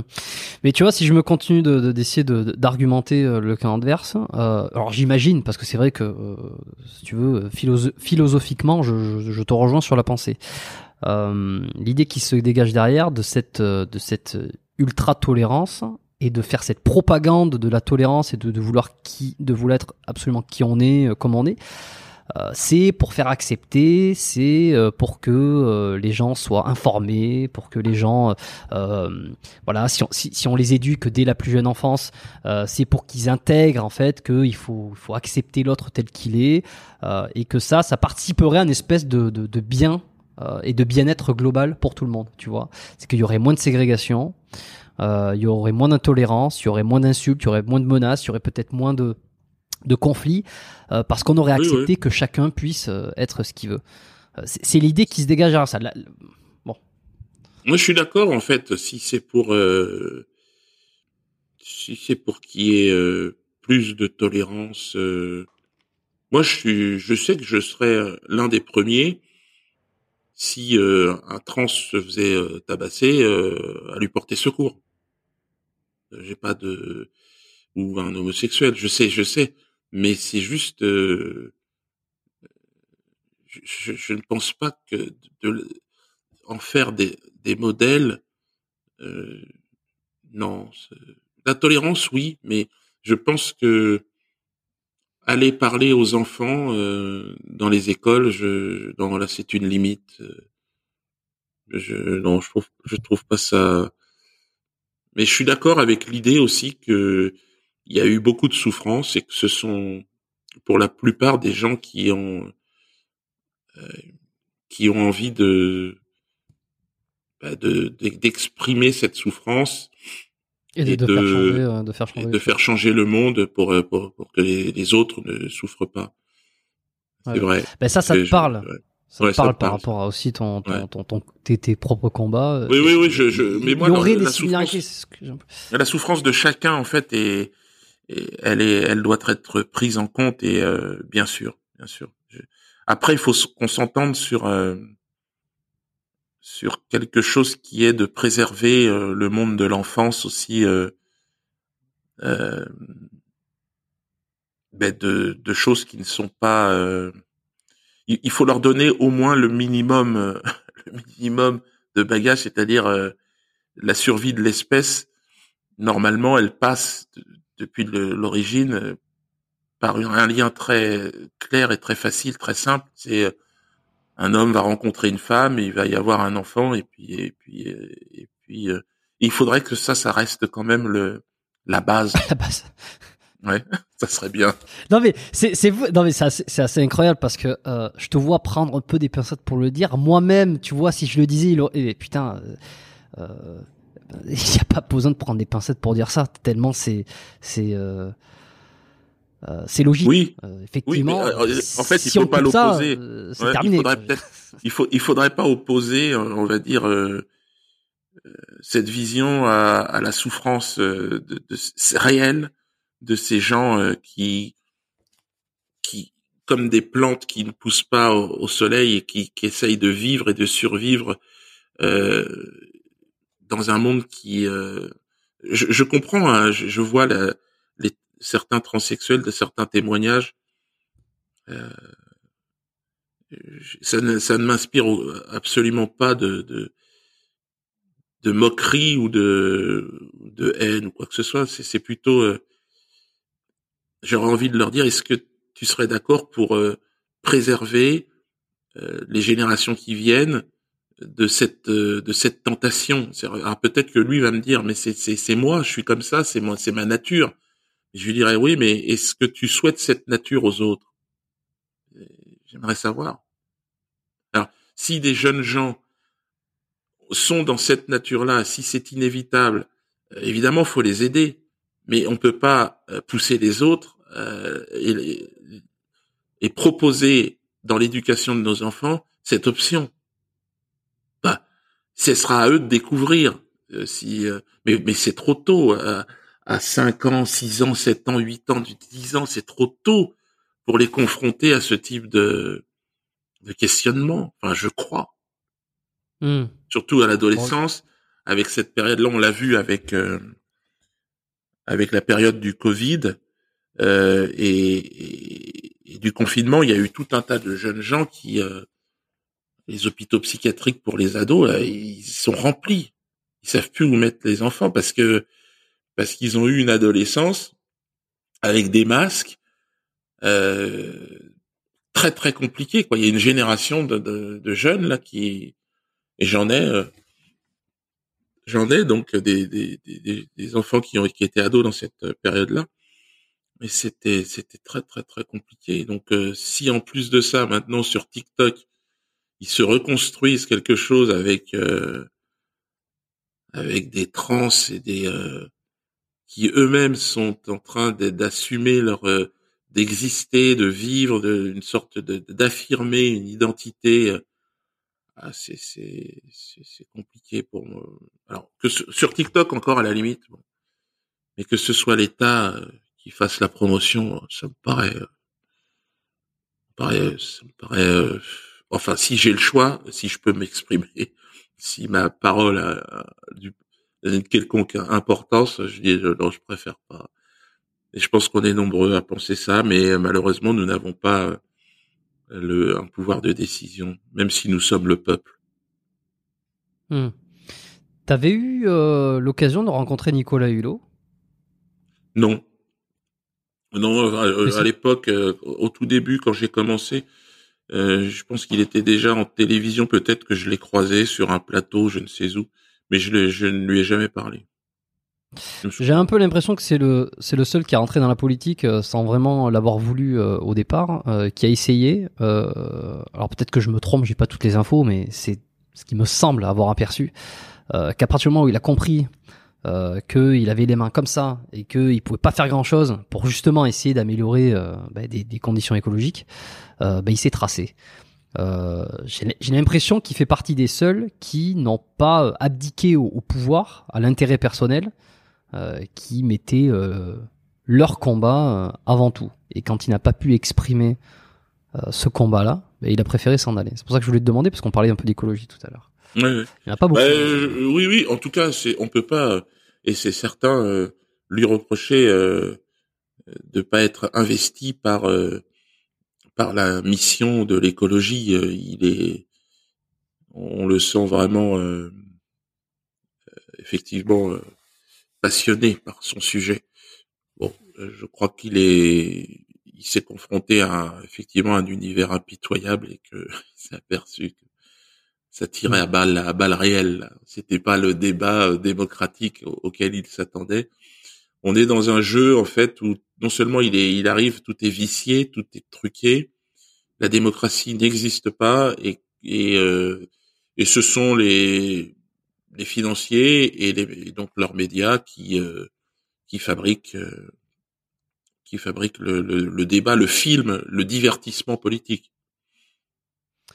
Et comment t'expliques, pour refaire un point sur ce qu'on disait tout à l'heure sur le rire euh, et euh, le, le, la sensiblerie des gens, euh, comment t'expliques que au fur et à mesure des années, depuis, allez, prenons l'époque Coluche des proches jusqu'à aujourd'hui, euh, y ça soit de plus en plus difficile euh, de faire rire euh, ou en tout cas de, de euh, qu'il faut contrôler son discours. comment ça se fait que les gens soient devenus de plus en plus offuscables, offusqués et, euh, et victimes bah, Les gens. Alors c'est qui les gens? C'est donc c'est les organes de ce, qui, qui, qui déterminent ce qui est ce qui est ce qui est audible, ce qui ne l'est pas, ce qui est drôle et ce qui ne l'est pas. Moi, j'ai fait pas mal de procès. Hein, j'ai fait, enfin, je suis allé jusqu'à faire condamner l'un de mes personnages, qui était quand même pas mal. C'était en Suisse. j'ai vu ça, ouais. Ouais, c'était assez euh, extraordinaire. Euh, là, c'est, euh, je, je, le connaissais pas très bien, euh, mais c'est un collègue humoriste, Guillaume Meurice, là, qui s'est fait alpaguer parce qu'il est bon sur le service public en même temps. C'est sûr que c'est, il a fait une petite blagounette, on va dire, au moment du bombardement de Gaza en disant que, je crois, euh, pas me tromper dans la citation, mais euh, il a comparé euh, euh Netanyahou à, un nazi sans prépuce. Moi, je dois dire que j'ai rigolé, ça m'a fait rire quand j'ai lu ça. Et bon, il a dû apparemment s'excuser ou je sais pas quoi, convoqué par la, sa hiérarchie. Euh, Bon, lui, il illustre euh, dans sa génération, il est plus jeune que moi, euh, euh, voilà, le cadre, le contexte. Il est sur le service public et là, il atteint une limite. Netanyahou, nazi sans prépuce. Bon, ben là, on sait maintenant qu'il y a une limite. Donc Netanyahou n'est pas un nazi sans prépuce. En tout cas, il faut pas le, dire. Il faut pas, faut le tourner autrement. Donc, est-ce qu'il trouvera les mots pour survivre dans cet univers impitoyable? Mais c'est quand même évident de comprendre que euh, vous pouvez à peu près tout dire. Au pays de Charlie, hein, on peut se foutre évidemment de la gueule des musulmans, on peut euh, rire du prophète, on peut se foutre de la gueule des euh, chrétiens, on peut se foutre de la gueule de Jean-Marie Le Pen, de l'extrême droite, de l'extrême droite, d'ailleurs c'est tout. et puis par contre, par contre, bon, bah, dès qu'on doit parler d'Israël. Voilà, c'est la zone interdite. Je crois, par mon, par mon action, avoir été le révélateur chimique déjà de, de ces, de ce périmètre d'expression. Bon, bah, il y a des, des, nouveaux, des jeunes qui, euh, qui le confirment. Il y a une zone euh, sensible et cette zone-là, c'est euh, attendez, seconde. Mmh il y a une zone sensible, c'est euh, euh, c'est effectivement tout ce qui touche de près ou de loin à Israël, à la communauté juive, et encore pour les connaître un oh, pour les connaître un peu plus aujourd'hui après cette demande de pardon que j'ai faite au début de l'année euh, les juifs que l'on entend le plus souvent à la télé ne représentent absolument pas le, la grande majorité des juifs de France. Et c'est vrai que euh, bon, il y a un deux poids deux mesures évident, c'est-à-dire que lorsque l'on fait une blague sur un juif, euh, vous avez un procès. Lorsqu'on fait une blague sur un blanc chrétien, sur un musulman, sur un noir, sur un, vous n'aurez pas de procès. Donc c'est, je veux dire, il faut être, euh, il faut être stupide pour ne pas le voir. Ok. Donc pour toi, c'est, il y a, vraiment que cette catégorie qui. Euh... Alors, euh, attention, qui, sauf, qui ça n'est pas, ça n'est pas, ça n'est pas, ça n'est pas les juifs qui sont responsables de, cette, chose-là. C'est une petite mafia composée euh, par un certain nombre de juifs, il faut être clair, mais qui ne représente pas les juifs et qui euh, hiérarchise les souffrances, organise une compétition victimaire dans ce pays et euh, qui positionne la souffrance juive au-delà de toutes les souffrances existantes sur la terre, dans l'univers et au-delà. Donc, euh, il serait quand même bon à un moment donné de dire euh, à tout le monde qu'il n'y a qu'une souffrance, que les juifs n'ont pas plus souffert que les autres, que les noirs n'ont pas plus souffert que les autres, que tout le monde a souffert. Voilà. Et il faut arrêter de hiérarchiser et arrêter d'organiser des compétitions victimaires. Et malheureusement, euh, on le voit dans les manuels scolaires. C'est-à-dire que dans les manuels scolaires, il y a une place outrancière qui est réservée à une souffrance et pas aux autres. On ne parle jamais de la souffrance des Asiatiques, des Africains, des non, il n'y a qu'une souffrance qui va occuper la moitié d'une année euh, de cours d'histoire. Et ça, c'est pas possible. Il faut que la République soit juste. Et puis, on peut être euh, blanc, français, chrétien, originaire de la Creuse ou de je ne sais où, et avoir aussi le droit à la souffrance. Et, c'est pour ça que je suis, euh, je suis étonné par cette parce que je sais que c'est ça me paraît juste et de bon sens. Je suis étonné que ils continuent à, et ils insistent sur cette sur cette folie euh, qui me paraît moi de nature en plus de ça à, créer un ressentiment et des rancœurs.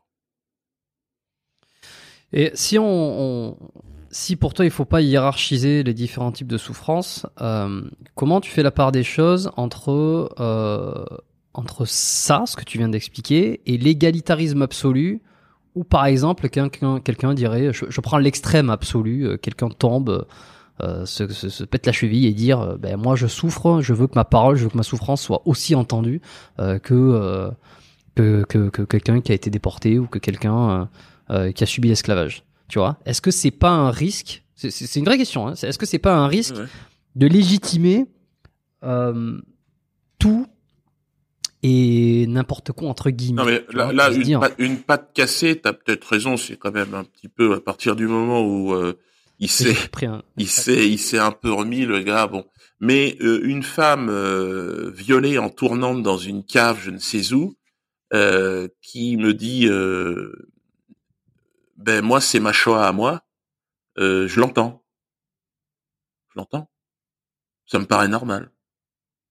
Je veux dire, euh, euh, c'est chaque personne. moi, je suis pas. Je veux dire, un blanc n'est pas responsable de de tous les de tout ce qui s'est passé dans la période de l'esclavage. C'est pas vrai. Les blancs d'aujourd'hui ne sont pas responsables de ça. Et euh, je pense que c'est euh, important euh, d'arrêter de mettre dans l'échelle des par exemple le crime contre l'humanité pour moi est une foutaise. Crime contre il n'y a pas de crime contre l'humanité ça n'existe pas. Tous les crimes sont des crimes contre l'humanité. Les nazis faisaient autant partie de l'humanité que que les que, que, que les esclavagistes c'était l'humanité C'est n'importe quoi le crime contre l'humanité. C'est déjà une forme de racisme insupportable qui est d'exclure certaines personnes du genre humain. le pire des assassins fait partie de notre espèce. Et, euh, et alors, euh, il faut qu'il soit neutralisé parfois, il faut qu'il soit, mais il, fait partie de notre histoire. Et c'est en ça que je dis euh, non. le crime contre l'humanité est une imposture dangereuse. Quand on dit l'esclavage, c'est un crime contre l'humanité, non, c'est un crime contre les Noirs. Voilà, la Shoah, c'est un crime contre les Juifs. La Saint-Barthélemy, c'est un, crime contre les protestants. Euh, c'est pas, faut arrêter. Il faut rendre quand même la souffrance à chacun. Euh, à chaque, euh, voilà, c'est pas. et je trouve que la guerre a été effectivement les crimes de guerre contre les Russes, contre les Allemands aussi. C'est, c'est aussi un crime contre l'humanité. Et, donc mmh. c'est je, je, je crois que c'est cette notion de crime contre l'humanité est une imposture euh, et qui euh, qui d'ailleurs sur le plan des réparations ne concerne un qu'un seul crime contre l'humanité. Les autres ne sont pas réparables, quand même étonnant. Et donc euh, je pense que c'est une arnaque. C'est une arnaque, euh, une affaire de gros sous, une affaire de réparation et euh, auquel évidemment les populations antillaises, euh, afro-américaines euh, n'ont pas eu droit. Eux, ils n'ont pas eu droit à la réparation. Les propriétaires terriens euh, de, Martinique, euh, les descendants possèdent encore toutes les terres de des esclavagistes. Donc, crime contre l'humanité, quenelle de 175 dans le cul de, des victimes de l'esclavage et des Arméniens et de tout ce que tu veux. les Arméniens, euh, c'est un sujet que je connais beaucoup moins. Je sais qu'il y a une version turque de ce génocide qui euh, qui diffère euh, largement. Après, j'aimerais pouvoir en savoir plus, mais je pourrais pas me prononcer là-dessus. Et jusqu'où tu places, euh, parce que c'est la question qui se pose aujourd'hui aussi beaucoup, euh, à partir de quand on considère que c'est une souffrance qui, qui vaut la peine d'être entendue? J'ai pris exagérément euh, l'exemple de celui qui se, qui se casse la patte, mais c'est à partir de quand on considère que ça rentre, c'est plus dans, c'est plus dans le club de la souffrance, selon toi? C'est elle est où la limite en réalité? Euh, bah, bah, crime, crime, c'est donc euh, homicide, c'est-à-dire si. Euh, mais bon, je parlais d'un viol, c'est, je sais pas, je sais, c'est à, à, chacun. Bon, ça serait difficile pour moi oui, de, de déterminer. Il y a pas de. Ouais, ouais. moi, je, moi, c'est, je, essayer de comprendre. Ouais, ouais. Moi, moi, je dirais que peut-être que.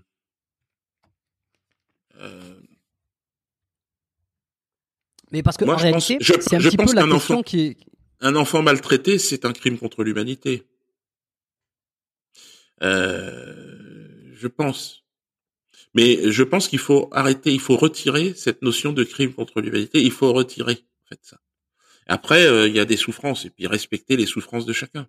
Mais il faut retirer une sorte de super souffrance. Ça n'existe pas. Il y en a pas en fait. La Shoah n'est pas un événement unique. Or, on essaye de nous faire croire que euh, y a eu avant et après. Non, faut arrêter. Faut arrêter les. Je veux dire, il y a de tout temps, il y a des gens qui souffrent partout, chaque jour, chaque seconde. C'est faut arrêter. Faut arrêter. Hmm. Faut, faut, faut arrêter parce que c'est c'est pas c'est c'est c'est dangereux, je pense. Euh, à un moment donné, euh, alors je sais pas si on, on t'a accusé ou, ou, de négationnisme. Euh, Est-ce que tu question vraiment purement perso. Est-ce que tu es toujours négationniste? Que non, non, non, non, pas du tout. Tu l'as jamais été En fait, le négationnisme, déjà, je sais pas ce que ça veut dire. Euh... C'est nier, en gros, de ce que j'ai compris, moi, c'est nier la Shoah, nier ce qui s'est passé là-bas, que ça n'a pas existé, en réalité. Bon, alors, moi, j'ai jamais nié que j'ai jamais nié la Shoah, jamais. Il y a le révisionnisme qui est des gens qui, qui révisent l'histoire. Euh, donc j'en ai connu. Donc, euh, bon, moi, je suis, euh, comment dire, euh, sur ces sujets-là, je, je, je, je suis pas spécialiste. Il faut faire du droit parce qu'en fait, ce que euh, l'histoire, tu parlais de la Shoah, c'est pas de l'histoire, c'est une histoire légale. Donc euh, c'est, tu n'as pas le droit, euh, tu n'as pas le droit de de, de t'interroger sur cette sur cette partie de l'histoire. Sinon, tu es, il y a la loi Guesso qui te condamne. T'as pas le droit de dire tiens mais je suis peut-être pas sûr que c'était 6 millions, c'est peut-être 4 millions. Non, non t'as pas le droit. Euh, par contre, euh, dire qu'il y a eu 14 euh, millions d'esclaves de Gorée ou 25 ou 100, ça t'as le droit. C'est pas dans le cadre de loi, tu risques rien. Donc c'est tout ça qui fait que alors moi le, le négationnisme, dire que les juifs n'ont pas souffert pendant la guerre, c'est c'est évident que euh, ils étaient une cible privilégiée du système nazi. C'était une évidence. Après, qu'est-ce qu'ont fait les nazis exactement? Après, il faut regarder la loi. C'est la loi Guesso, donc c'est faut se reporter aux conclusions du jugement de Nuremberg. Faut le lire et c'est euh, c'est c'est l'histoire légale. En dehors de cette histoire légale, tu es hors la loi. Et j'ai connu des gens hors la loi au sujet, par exemple, des chambres à gaz, des gens qui n'étaient, qui ne respectaient pas la loi du jugement de Nuremberg. Voilà. J'en ai connu avec des arguments, tout ça, mais c'est des arguments hors la loi. Donc tu n'as pas le droit d'en parler. Donc je n'en parlerai pas. Ok, bon, ce, que je comprends beaucoup, tu vois, depuis tout à l'heure, c'est ce que l'espèce de combat que tu mènes, c'est le euh, ce qui te semble être le deux poids deux mesures. Ben, c'est-à-dire que. Euh, Mais pour tout, hein. On parle, de, là, on parle de, cette thématique-là, on parle de. Ouais, le deux poids deux mesures, c'est c'est l'expression de, du, du mal, je dirais. C'est-à-dire que moi, je constate un deux poids deux mesures. Bon, je peux me tromper, hein, je pas, mais je, je le constate chaque jour. Hmm. Euh, je constate qu'il y a une, une sorte d'aristocratie mafieuse qui euh, contrôle tout et qui décide de tout en France. Voilà. Ok. J'ai cru entendre dire euh, que tu avais une ceinture noire de judo, que tu avais fait du judo. Oui. Tu es judoka aussi? Non, je suis pas judoka. Moi, j'ai fait du karaté, mais il y a, y, a, y a, si tu veux, je suis même pas arrivé à la ceinture noire. Hein. Euh, mais je fais, euh, je fais d'autres sports de combat. Mais je trouve ça intéressant. Euh, enfin, intéressant. Bah, déjà, c'est quelque chose qu'on sait pas du tout sur toi. Et, et d'ailleurs, quand j'ai essayé de taper sur internet un peu, de voir, il y a quasiment euh, aucun article, aucune vidéo qui en parle. Euh, non, parce que ça date de quand j'étais jeune. jeune, ouais. Et ouais, ouais, j'étais. En fait, le judo m'a appris m'a appris beaucoup de choses en fait. Je, je pense que je, je, n'aurais pas fait de, de, de la compétition. J'étais pas, j'avais pas l'esprit euh, vraiment compétiteur. Mais par contre, ce que j'ai appris du judo, euh, je l'ai appliqué euh, tout au long de ma vie et de ma carrière. C'est-à-dire euh, inscrire les chutes dans une dynamique de construction, se servir de l'énergie, de, de, la force de l'adversaire. Euh, pour mmh. l'entraîner euh, dans, dans, dans une chute. Euh, c'est de la compétition, mais moi je l'ai toujours. Euh, le, le, judo c'est de la compétition. De toute façon, c'est une confrontation, mais c'est c'est aussi une démarche vraiment philosophique, très très intéressante. Et je pense que pour les enfants, c'est c'est vraiment une très très bonne école. Déjà, il y a le respect de, du maître, le salut, le, il y a quelque chose de de noble. Ouais, de noble et puis de, très éducatif. J'ai j'ai j'ai j'ai aimé le judo j'ai aimé le maître que j'avais, maître Viel. Je sais plus, je sais pas s'il est encore vivant aujourd'hui. Il doit être, il doit être assez vieux. Euh, il est, j'ai aimé euh, sa façon de parler aux enfants, la façon de parler du judo, la, la façon de, et puis des chutes, j'en ai eu beaucoup. Je sais tomber, je sais me relever. C'est aussi un peu grâce à lui. aujourd'hui. Donc, euh, alors je sais pas s'il a eu des enfants ou si je connaissais pas sa famille, mais euh, s'il nous écoute, ben je les, je les, je les salue parce que leur père était un homme qui m'a donné euh, envie de, enfin qui m'a donné, qui m'a transmis la philosophie du judo. Après, j'étais peut-être un peu trop feignant pour devenir un champion, mais euh, j'ai adoré euh, jusqu'aux échauffements. Tout était, euh, tout était quand même très, très intéressant en fait. Et, je crois que c'est vraiment un art de vivre et c'est un mode, c'est une, c'est une façon de, d'apprendre à vivre avec la sérénité. Hmm. Est-ce que tu as eu l'impression un peu aussi dans ta carrière comme ça de, si on fait un parallèle, euh, de te servir de la, de la force des autres euh, pour l'amener vers toi, pour l'amener avec toi, parce que dans le judo c'est ça, c'est ce que tu viens de dire, hein, c'est qu'on se sert de la force de l'autre pour le faire tomber, pour l'amener au sol. Toi, t'as fait, euh, t'as fait ça bah, un peu dans, ta carrière. T'as l'impression dans un dans un combat de judo, c'est contrairement au karaté d'ailleurs. Euh, quand tu le kumikata, quand tu chopes le kimono là et euh, et que tu pendant un combat qui va faire cinq minutes, c'est impressionnant l'énergie qui passe entre toi et ton adversaire. C'est entre entre ses mains serrées sur le kimono, euh, sur le col et la manche, ou euh, et, et et les mouvements d'équilibre et tu sens l'équilibre de l'autre, tu sens euh, son point de rupture, tu le cherches.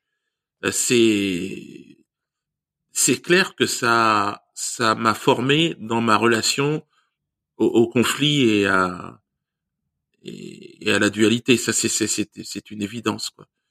Alors le judo, on, contrairement au karaté, on, on, tape pas, on donne pas de coups. L'idée, c'est une fois que t'es tombé, que t'as les épaules sur le sol, bon, euh, voilà, c'est fini. Mais euh, ça reste un sport et un jeu. C'est pas pour faire mal. Même s'il y a aussi des étranglements et tout ça. Mais bon, l'autre, il tape et puis on s'arrête. Euh. Mais c'est vrai que c'est, je, ça m'a formé, euh, ça a formé l'enfant que j'étais, enfin l'ado, et puis ça, euh, ça m'a permis de, oui, oui, d'appréhender l'énergie. Je crois que de toute façon, le rire, c'est ça, et la création, c'est gérer la pression et la transformer cette pression en expression. Et en général, les humoristes, on se découvre une nature d'humoriste euh, justement face à la pression. Donc que ce soit dans un dans n'importe quelle circonstance de la vie, euh, là où euh, les, les gens vont vont être entraînés vers une sidération, mmh. choqués, ben on va être on va choper ça et on va on va le transformer en autre chose. Tu, tu, ça, c'est vraiment intéressant ça. Tu sens toi dans des ou t'as senti lorsque je sais pas moi sur des plateaux télé par exemple quand tu étais à tes débuts, lorsque tu as une pression énorme, euh, lorsque tu as un stress, tu sais, tu sens le, palpitant qui est là, les mains moites, hein, peut-être un peu la pâteuse, tu tous les signes du stress. T'arrives à, à sortir des fulgurances euh, drôles, euh, comme tu dis, il y en a qui sont pétrifiés. Toi, ça a été direct, naturel? Tu sais, des, moments de stress, t'arrivais quand même à être drôle, à trouver une tournure. Le, le cerveau fait quand même son chemin pour trouver une répartie ou quelque chose qui fait mouche. Oui, alors c'est pas tous les coups, c'est pas, c'est, c'est, mais c'est vrai que à force de de naviguer sur ces eaux euh, de la de la création et du rire, euh, bah, lorsque l'occasion se présente, ça revient plus vite, quoi. C'est c'est clair que c'est chaque épreuve. C'est un travail, quoi.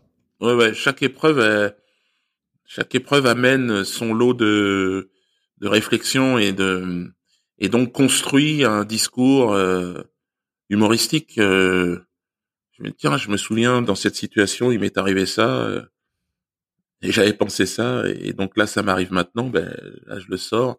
Donc il y a, y a, certainement un jeu de mémoire, mais je pense que la mémoire elle vient aussi du fait qu'on est un qu'on a un intérêt particulier. Et c'est vrai que moi j'ai un intérêt particulier pour euh, pour, pour le rire. Hmm. Monsieur, euh, je, pense à Laurent Baffy aussi qui, qui arrive à sniper euh, Ouais. qui est assez, qui est assez formidable sur ça. Je sais pas comment il fait pour aller chercher ces, ces, ces, ces réflexes mentaux comme ça de, de sur, sur, des moments. Ah, assez. il doit en avoir plusieurs en magasin, toujours une cartouche dans le euh, dans le canon, et puis il sait que il sait, bah, c'est un métier. Alors l'improvisation aussi, c'est, il y a des ligues d'improvisation, surtout au Québec. Assez, c'est assez impressionnant. C'est assez impressionnant. J'en avais vu pas mal euh, dans des bars, euh, on appelle ça les, les, les, soirées de les soirées de joke, quoi, tu vois. Ouais. Où tu vois les mecs, c'est c'est assez fou. Hein. Euh... Ah ouais, puis ils ont une, euh, enfin c'est les, les, meilleurs euh, dans l'improvisation, c'était vraiment les Québécois qui m'avaient vraiment stupéfait. Je me disais c'est pas possible. On avait vraiment la sensation que c'était écrit, quoi. Ouais, tu t'es dit comment le mec peut arriver à trouver un truc comme ça Je veux dire, il faut que la gymnastique. il y a des mécaniques, hein, il y a des mécanismes. Euh, enfin, quand même, il y a. Mais c'est un genre tout à fait particulier chez les humoristes. C'est un autre genre. Quoi. Hmm. Pour revenir sur le judo, juste 30 secondes, euh, est-ce que tu t'es senti à l'aise avec euh, cet art martial euh, dans un dans un univers un petit peu de menace où tu te sentais pas forcément euh, en sécurité tout le temps? Est-ce que tu t'es dit tiens je, je, sais me battre, je saurais affronter si jamais on vient me chercher des noises? Ouais bah ce, qui est bien avec le judo c'est qu'on sait toujours tomber au cas où faut faut tomber ça revient tout de suite tu sais tu sais chuter et puis euh, bon, c'est pas c'est pas un sport de de combat. Euh, euh, bon, même s'il y a des des judokas au MMA, en fait, grosso modo, euh, la, la force du judoka c'est au sol, quoi. C'est-à-dire que il faut amener son adversaire au sol et c'est là où tu peux travailler jusqu'à un étranglement. Mais mais autrement, c'est pas euh, c'est pas un sport de ouais, c'est pas le MMA, c'est pas, c'est pas, c'est pas ce que propose Francis Ngannou, euh, un autre Camerounais d'ailleurs que je connais bien. Euh, non, c'est ou Doumbé. Ils sont, en ce moment, les Camerounais, ils sont. Ouais. ouais tu l'as eu? Tu l'as eu Doumbé non, non, j'ai pas fait de podcast avec lui. Je, je, euh, ça serait, ça serait super. Euh, je sais qu'en ce moment, il est dans une tourmente euh, médiatique, ce qui fait que j'attends un peu généralement de, de, de, prendre des contacts. Parce que je sais qu'il est beaucoup demandé. Il a, il a fait son combat qui a, qui a cartonné. Il va en avoir d'autres. Donc, ouais, il est exceptionnel. lui aussi. Et lui, ah bah. lui, il a en plus une petite dimension humoristique. Il est, j'ai vu, il est, il est pas, il est pas avare de petites réflexions. Il se lance et c'est de l'impro, hein. Et il est pas mal, hein. franchement. Euh, alors bon, évidemment c'est un Camerounais, donc en plus euh, euh, c'est un petit, c'est un petit, c'est mon fils quoi. mais je, ouais ouais, je trouve que entre lui et Nganou là, je sais pas ce qui se passe dans les sports de combat, mais on est en train de, de, de dominer la discipline. Quand je dis on, c'est les Camerounais, hein. mais c'est bon, c'est c'est amusant quoi. C'est amusant. Tu, tu regardes un peu tu suis l'actu ben, MMA ben C'est à cause d'eux hein, que je m'y suis mis à regarder un petit peu. Alors, moi, je connaissais plutôt le judo, hein, Teddy Riner, les, euh, qui est quand même un champion. Même Douillet. Euh, Douillet à C'était aussi, euh, ouais, c'est plus ma génération. Mais euh, ou Rouget avant, et puis euh, Jamel aussi. Mais il y, y, a, il y a le judo, c'est intéressant, mais c'est moins spectaculaire. Il faut être, vraiment être dedans pour comprendre l'énergie qui est, c'est énorme en fait. C'est, c'est, mais bon, en tout cas, la mode aujourd'hui, c'est le sport de combat, le MMA et la boxe. Et, euh, et dans ce domaine, bah, eh ben, on a des, des deux franco-camerounais qui sont, euh, qui sont très forts. Hmm. Bon, pour terminer un peu sur des, des petites questions euh, classiques, euh, enfin classiques que j'aime bien poser sur, à mes invités. Euh, alors pas encore les, les, trois questions de fin, j'en ai une avant qui est qu'est-ce que tu fais toi aujourd'hui pour ta santé, Dieu donné Alors, à part repartir, à part revenir dans ton sur ta terre? Ouais, alors déjà plus une goutte d'alcool depuis près de deux ans. Euh, bon, j'étais pas, je, je buvais pas euh, dans la journée tout ça, mais après les spectacles, volontiers, euh, on buvait. Ça, ça c'est, je pense qu'après 50, 50 ans, à 25 ans, c'est dangereux. L'alcool, c'est très très dangereux. Et puis j'ai un frère qui est mort à 48 ans, qui était alcoolique. Donc ça nous a aidé aussi euh, à arrêter. Donc ça, ça, ça a quand même changé pas mal de choses. Après, euh, ben, se nourrir avec un peu plus de, produits euh, naturels, un peu moins de un peu moins de, de, de, de merde de McDo et compagnie. Parce que ça aussi en tournée t'as pas tellement le temps. Après les spectacles en général tu finis assez tard. Il y a, y a des trucs c'est pas ouvert donc tu bouffes de la merde. Donc déjà euh, choisir euh, ne euh, pas fumer mais ça j'ai jamais fumé.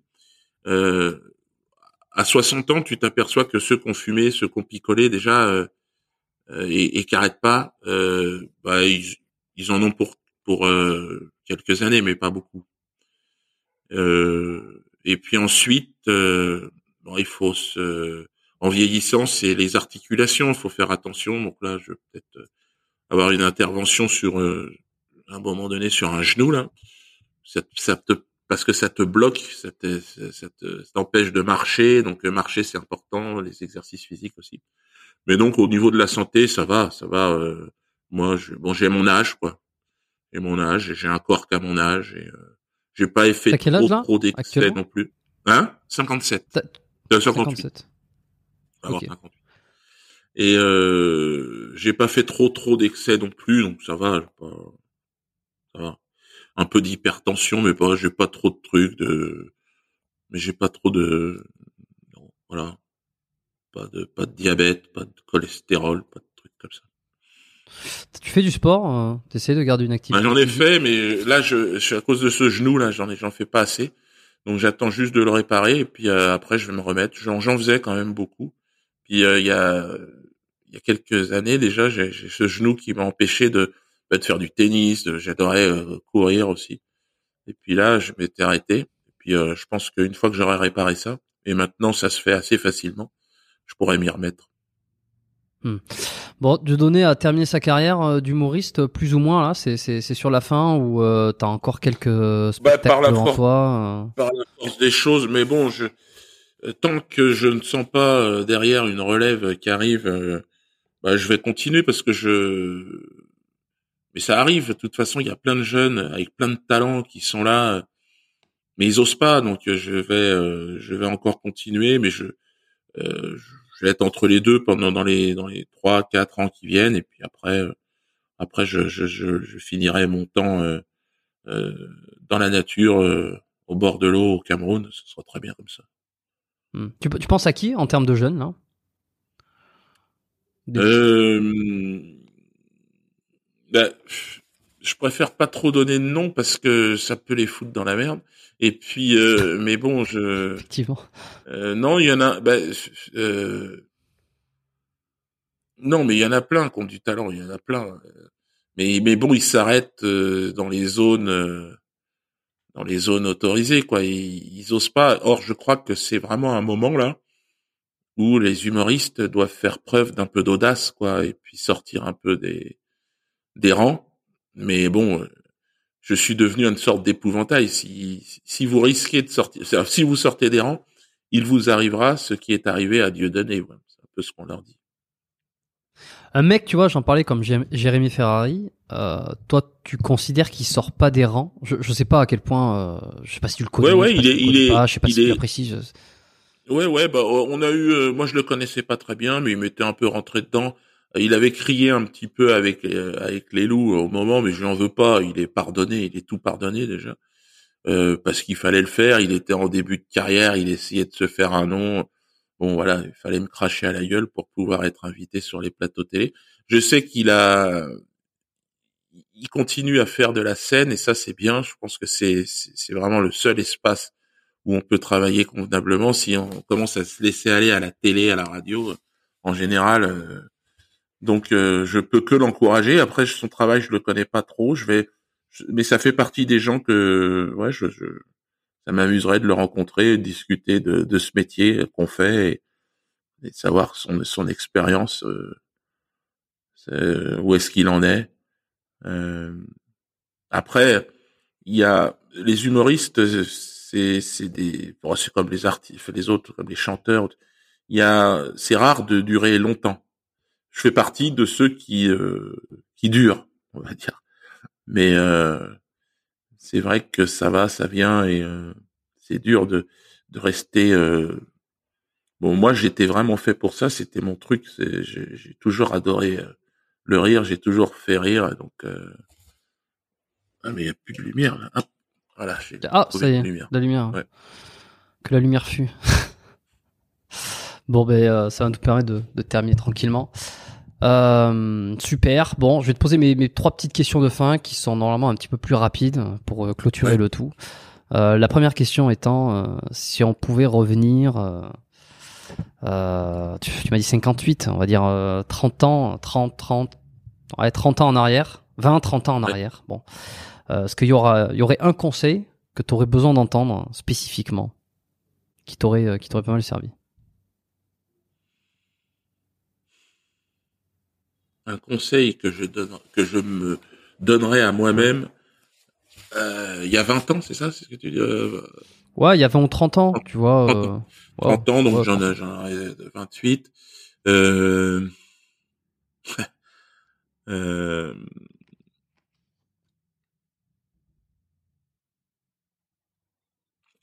peut-être euh, accorder un peu plus de temps euh, à la famille. Est-ce que c'est pas euh, un sacrifice obligatoire pour avoir eu la carrière ou pour avoir fait ce que tu as pu faire? Bah, hein. Pour moi, pour moi, malheureusement, c'est euh, c'était euh, j'ai toujours voulu faire ce métier, je l'ai fait à, fond et euh, parfois au détriment de, de, ma famille, c'est sûr. Et bon, je j'aurais peut-être pu essayer de m'organiser un petit peu différemment. Mais euh, j'ai vraiment beaucoup, beaucoup, beaucoup, beaucoup travaillé. J'ai travaillé deux fois plus que les autres, que mes collègues. Euh, j'ai fait, euh, j'arrive à une trentaine de spectacles en one man show. Je sais pas si vous imaginez, mais bon, c'est c'est énorme. C'est énorme. Ben ouais, c'est-à-dire que je, je sais pas. je crois Jean-Marie Bigard qui, qui, qui, est juste derrière, il a dû en faire 13 ou 14. Donc euh, c'est c'est euh... ouais c'est ça ça ça a été beaucoup beaucoup d'énergie. J'ai si si à un moment donné j'ai été identifié comme le plus performant, c'est aussi parce que j'ai celui qui a le plus travaillé. Est-ce qu'il y a une blague que tu regrettes? Ou ouais une blague que tu as dit où tu t'es dit celle-là si j'aurais pu définitivement la rayer, je l'aurais fait. Bah, euh, au moment, euh, à un moment donné, euh, au moment de le, du drame de Ilan Halimi, il y a des des gens qui ont dit ouais Dieudo c'est enfin, grosso modo c'est des extrémistes juifs qui avaient dit que j'étais plus ou moins responsable quoi parce que dans des sketchs je sais pas quoi. et et donc j'avais j'avais répondu que j'avais rien à voir dans cette histoire et que bon j'avais appris avec euh, beaucoup d'étonnement euh, la, barbarie euh, dont il avait été victime et j'avais j'avais précisé qu'il avait fini plus ou moins en, en panini bolognaise. Et cette, cette blague, je la regrette parce que c'était parce que c'était c'était un drame terrible et que je.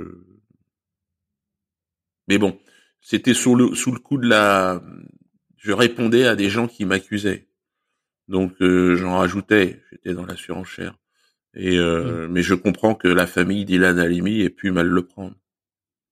Et donc ça fait partie des des éléments euh, qui m'ont fait effectivement qui m'ont poussé à, à demander pardon aux gens que j'avais pu choquer à un moment donné à travers de mes blagues.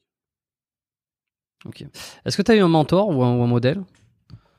Claude Nougaro, incontestablement pour le verbe. Et puis euh, Daniel Prévost quand même en tant qu'humoriste, euh, oh. j'ai eu la chance de connaître les deux et de les côtoyer. On peut dire qu'on. Daniel Prévost est décédé? Non non non non non non. Non, il est pas Non, il n'est pas décédé, mais je le côtoie plus. Euh, enfin, je le côtoie plus. Il, il a vécu un drame terrible. Et sa femme est, est, décédée dans des conditions terribles. Et et il s'est coupé du monde.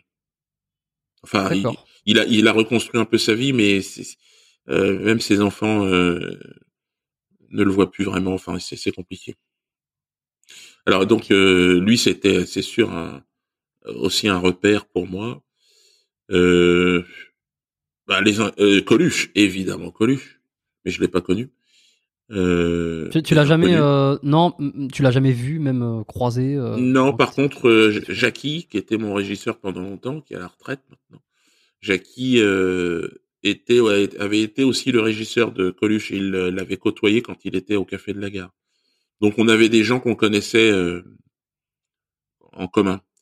Et puis, apparemment, les gens qui le connaissaient bien disaient que qu'il aurait bien aimé être là au moment où il m'arrivait tout ce qui m'arrivait et que ensemble on aurait pu faire les cons. Donc euh, je pense qu'on se serait bien entendu, mais bon, voilà. Sacré Coluche, sacré Coluche. Ouais. putain, c'était quelqu'un. Mais c'était une autre époque, il n'y avait pas Internet, c'était quand même un homme des médias, euh, hmm. bien plus que j'ai pu l'être. Quoi. Il, était à la vous avez des similarités euh, dans la carrière. Hein. Politique, ah bah virage politique, ouais. Ouais, ouais, on a. Film, cinéma aussi. On a, on a vraiment. Euh... Euh... Bah, en tout cas, il m'a inspiré. Les inconnus aussi. Et puis, euh, puis voilà. Puis après, bon, moi, j'ai, euh, j'ai quand même côtoyé aussi Pascal Légitimus. Mais ce qu'ils ont fait, les inconnus, c'était vraiment très très fort aussi. Euh. Mais bon, celui qui m'a donné envie de faire ce métier, c'est Coluche. Hmm. Hmm. Fernand Reynaud avant, mais euh, je, je, m'imaginais pas être à sa place Coluche, oui.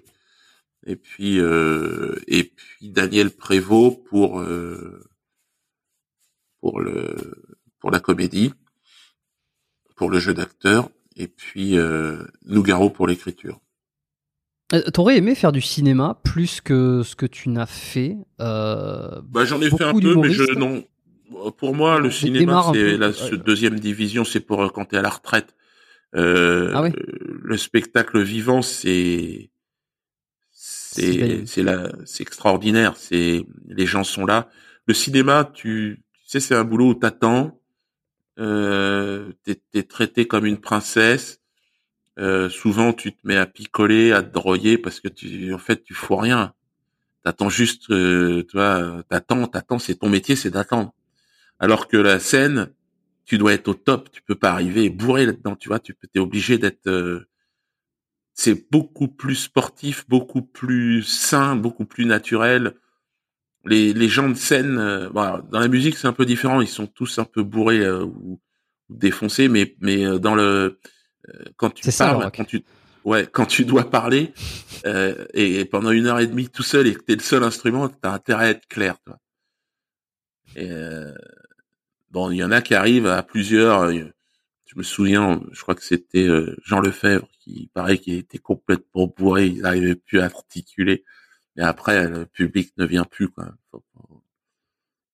Mais bon, mmh. c'est c'est la vie. Mais, euh, ce qui est certain, c'est que le one man show, pour rester, tu dois être, ça te met à l'abri de ces de ces choses-là. Enfin, tu me diras, il y a Pierre Palmade. Bon, mais alors, mais lui, Pierre Palmade, euh, lui, il a pris le, cocktail du diable. Lui, il a chargé la bulle, il a tout mis. Mais bon, euh, là, il fait plus rire personne, on va dire. Le pauvre, parce que je pense que c'est un vrai humoriste et qu'il il aimait ça, mais ben voilà l'exemple type d'un mec qui s'est fait complètement euh, complètement happé par un système et est tombé dans la drogue et dans tous les excès de, ce milieu-là. Hmm. Bon, est-ce que tu as un bouquin euh, pour finir à me recommander euh, Un truc que tu as lu un, bouquin qui t'a marqué? Oh, j'en ai lu plein des trucs euh, ces derniers temps. un incontournable qui te vient un incontournable Ouais. Ah ben, le, le, bouquin de chevet, le, truc... Bon, moi, mon bouquin, le, je trouve le, plus, le mieux écrit, ça reste quand même le prophète de Khalil Gilbran. Euh, lui, je le, je le relis de temps en temps parce que c'est c'est le, le, bouquin qui, qui m'accompagnera tout, tout le temps, ça. le prophète de Khalil Gilbrand. Bon, tu sais quoi C'est peut-être la honte, mais euh, j'avais jamais entendu parler de bouquin. Alors Khalil, K-H-A-L-I-L, Gibran. Hop. Gibran. Attends, je, je l'ai peut-être ici. Tu dois l'avoir sur internet forcément. Ah non, j'arrive pas à le. Bon, j'ai mon, mon écran qui est, qui est pas connecté, mais euh, si je l'ai là, je l'ai. Mais c'était pour le montrer à l'écran, mais euh, tant pis, D'accord. pas là. Euh, le prophète. Bon, parfait. Bon, bah, tu sais, t'es un des rares. si tu veux, quand tu vas voir, ça a été traduit dans je sais pas combien de langues, lu, et, enfin bon, c'est un, c'est un best, best, best seller. Mais c'est vrai qu'en France, on n'en a pas tellement entendu parler. Pas tellement. Ben on me l'a jamais recommandé. Hein. On me l'a jamais recommandé. Je l'ai jamais vu. Je l'ai peut-être vu passer, mais euh, je n'ai jamais parlé de ce bouquin-là. Donc, euh, ben, j'irai regarder. Euh, rien à voir, rien à voir avec le film Le Prophète. Ça n'a pas de un non, prophète non, non, de Jacques Audiard. Il y a pas de, il y a, y a absolument pas. Non. C'était un bon film d'ailleurs aussi, mais ça n'a rien à voir. Excellent film. Dieudonné, euh, merci énormément pour ton passage, pour euh, eh ton ben, partage, euh. pour tes mots, pour tes explications. Je, je, suis tout rouge là, je suis en train de voir, ouais, ouais. parce qu'entre le moment où euh, on a commencé, euh, donc là, effectivement, la lumière. Là, tu passes un peu en bleu comme ça. Alors attends, parce bah, que je en plus de ça, la lumière peut changer dans ce truc-là. ah ouais. Voilà, on dirait. Oh, on dirait, on dirait presque. On dirait presque le. Ouais. Bon, ah C'était super, je te remercie euh, vraiment. Je, moi, je, suis toujours, euh, je suis toujours, voilà, je suis toujours abasourdi d'avoir des invités de cette trempe euh, avec cette carrière, qu'on soit d'accord ou pas avec les idées euh, politiques ou, ou pas. De toute façon, moi, je, je, je ne me positionne pas. C'est pas trop le but. J'essaie de comprendre, voilà, de comprendre euh, comment il fonctionne. Alors des fois, euh, des fois dans sa biologie, des fois dans sa société, des fois dans son, dans ses réflexions. Et, euh, et c'était, euh, c'était, c'était un honneur de pouvoir recevoir euh, Dieudonné Mbala euh, sur le podcast biomécanique. Assez inattendu. Je pense que beaucoup vont, vont littéralement péter un câble quand ils vont voir la notification, quand ils vont voir le euh, ben, le podcast qui sort. Et, euh, et, de tous ceux qui ont pété un câble, qui est toujours là, euh, je vous remercie pour votre fidélité bah, sur cet épisode. Si vous suivez le podcast depuis mais depuis des épisodes et des épisodes, euh, ben merci pour votre fidélité. Si vous découvrez aujourd'hui le podcast, allez regarder un peu dans ce qui se fait, dans les invités euh, qui on a reçus. Euh, voilà, on essaie de prendre son temps, on pose le, on pose la caméra, on pose le micro, on essaie de se prendre deux heures de temps au minimum à chaque fois. C'est ce que j'essaie d'avoir avec mes invités pour, ben pour pas être pressé, pour pouvoir aborder des thématiques. Des fois, voilà, des fois, voilà. voilà, j'essaie de poser des, des, des bonnes questions, j'essaie de, de, voilà, de préparer un peu les épisodes, j'essaie aussi de, de me faire un peu l'avocat du diable, et puis des fois simplement d'être curieux. Donc, euh, donc euh, abonnez-vous si vous découvrez, si vous voulez voir les prochains invités qui vont arriver. Abonnez-vous au podcast sur Spotify, sur Apple Podcast, sur Deezer, sur euh, sur toutes ces plateformes audio, sur YouTube également. Je sais que ce, cet épisode va absolument cartonner sur YouTube, c'est une certitude. Mais abonnez-vous n'importe où. Et puis je vous dis à la semaine prochaine. Euh, Dieudonné, quand même, je, te laisse le mot de la fin. Est-ce qu'il y a un dernier mot que tu as envie de, euh, oh, moi, balancer aux auditeurs euh, Non, ben bon courage en tout cas. Ce monde-là, c'est le vôtre. Vous êtes jeune maintenant et c'est à vous de. Euh, grâce à Internet, il y a quand même des choses qui peuvent se passer, même si euh, je l'ai vu puisque j'ai été banni moi de YouTube pendant Instagram et tout ça. Je faisais partie de ceux qui ont été vraiment censurés jusqu'au bout. Donc j'ai toujours privilégié la scène, donc je suis encore sur scène moi. Euh, donc il suffit d'aller sur mon site Diodosphère, me suivre et puis euh, venir rire avec moi. C'est tout ce que je peux proposer maintenant dans un monde qui est devenu complètement taré. Donc euh, rions ensemble des choses qui a priori bon sont pas forcément drôles, mais bon je crois avoir trouvé le chemin qui lumineux qui conduit au rire.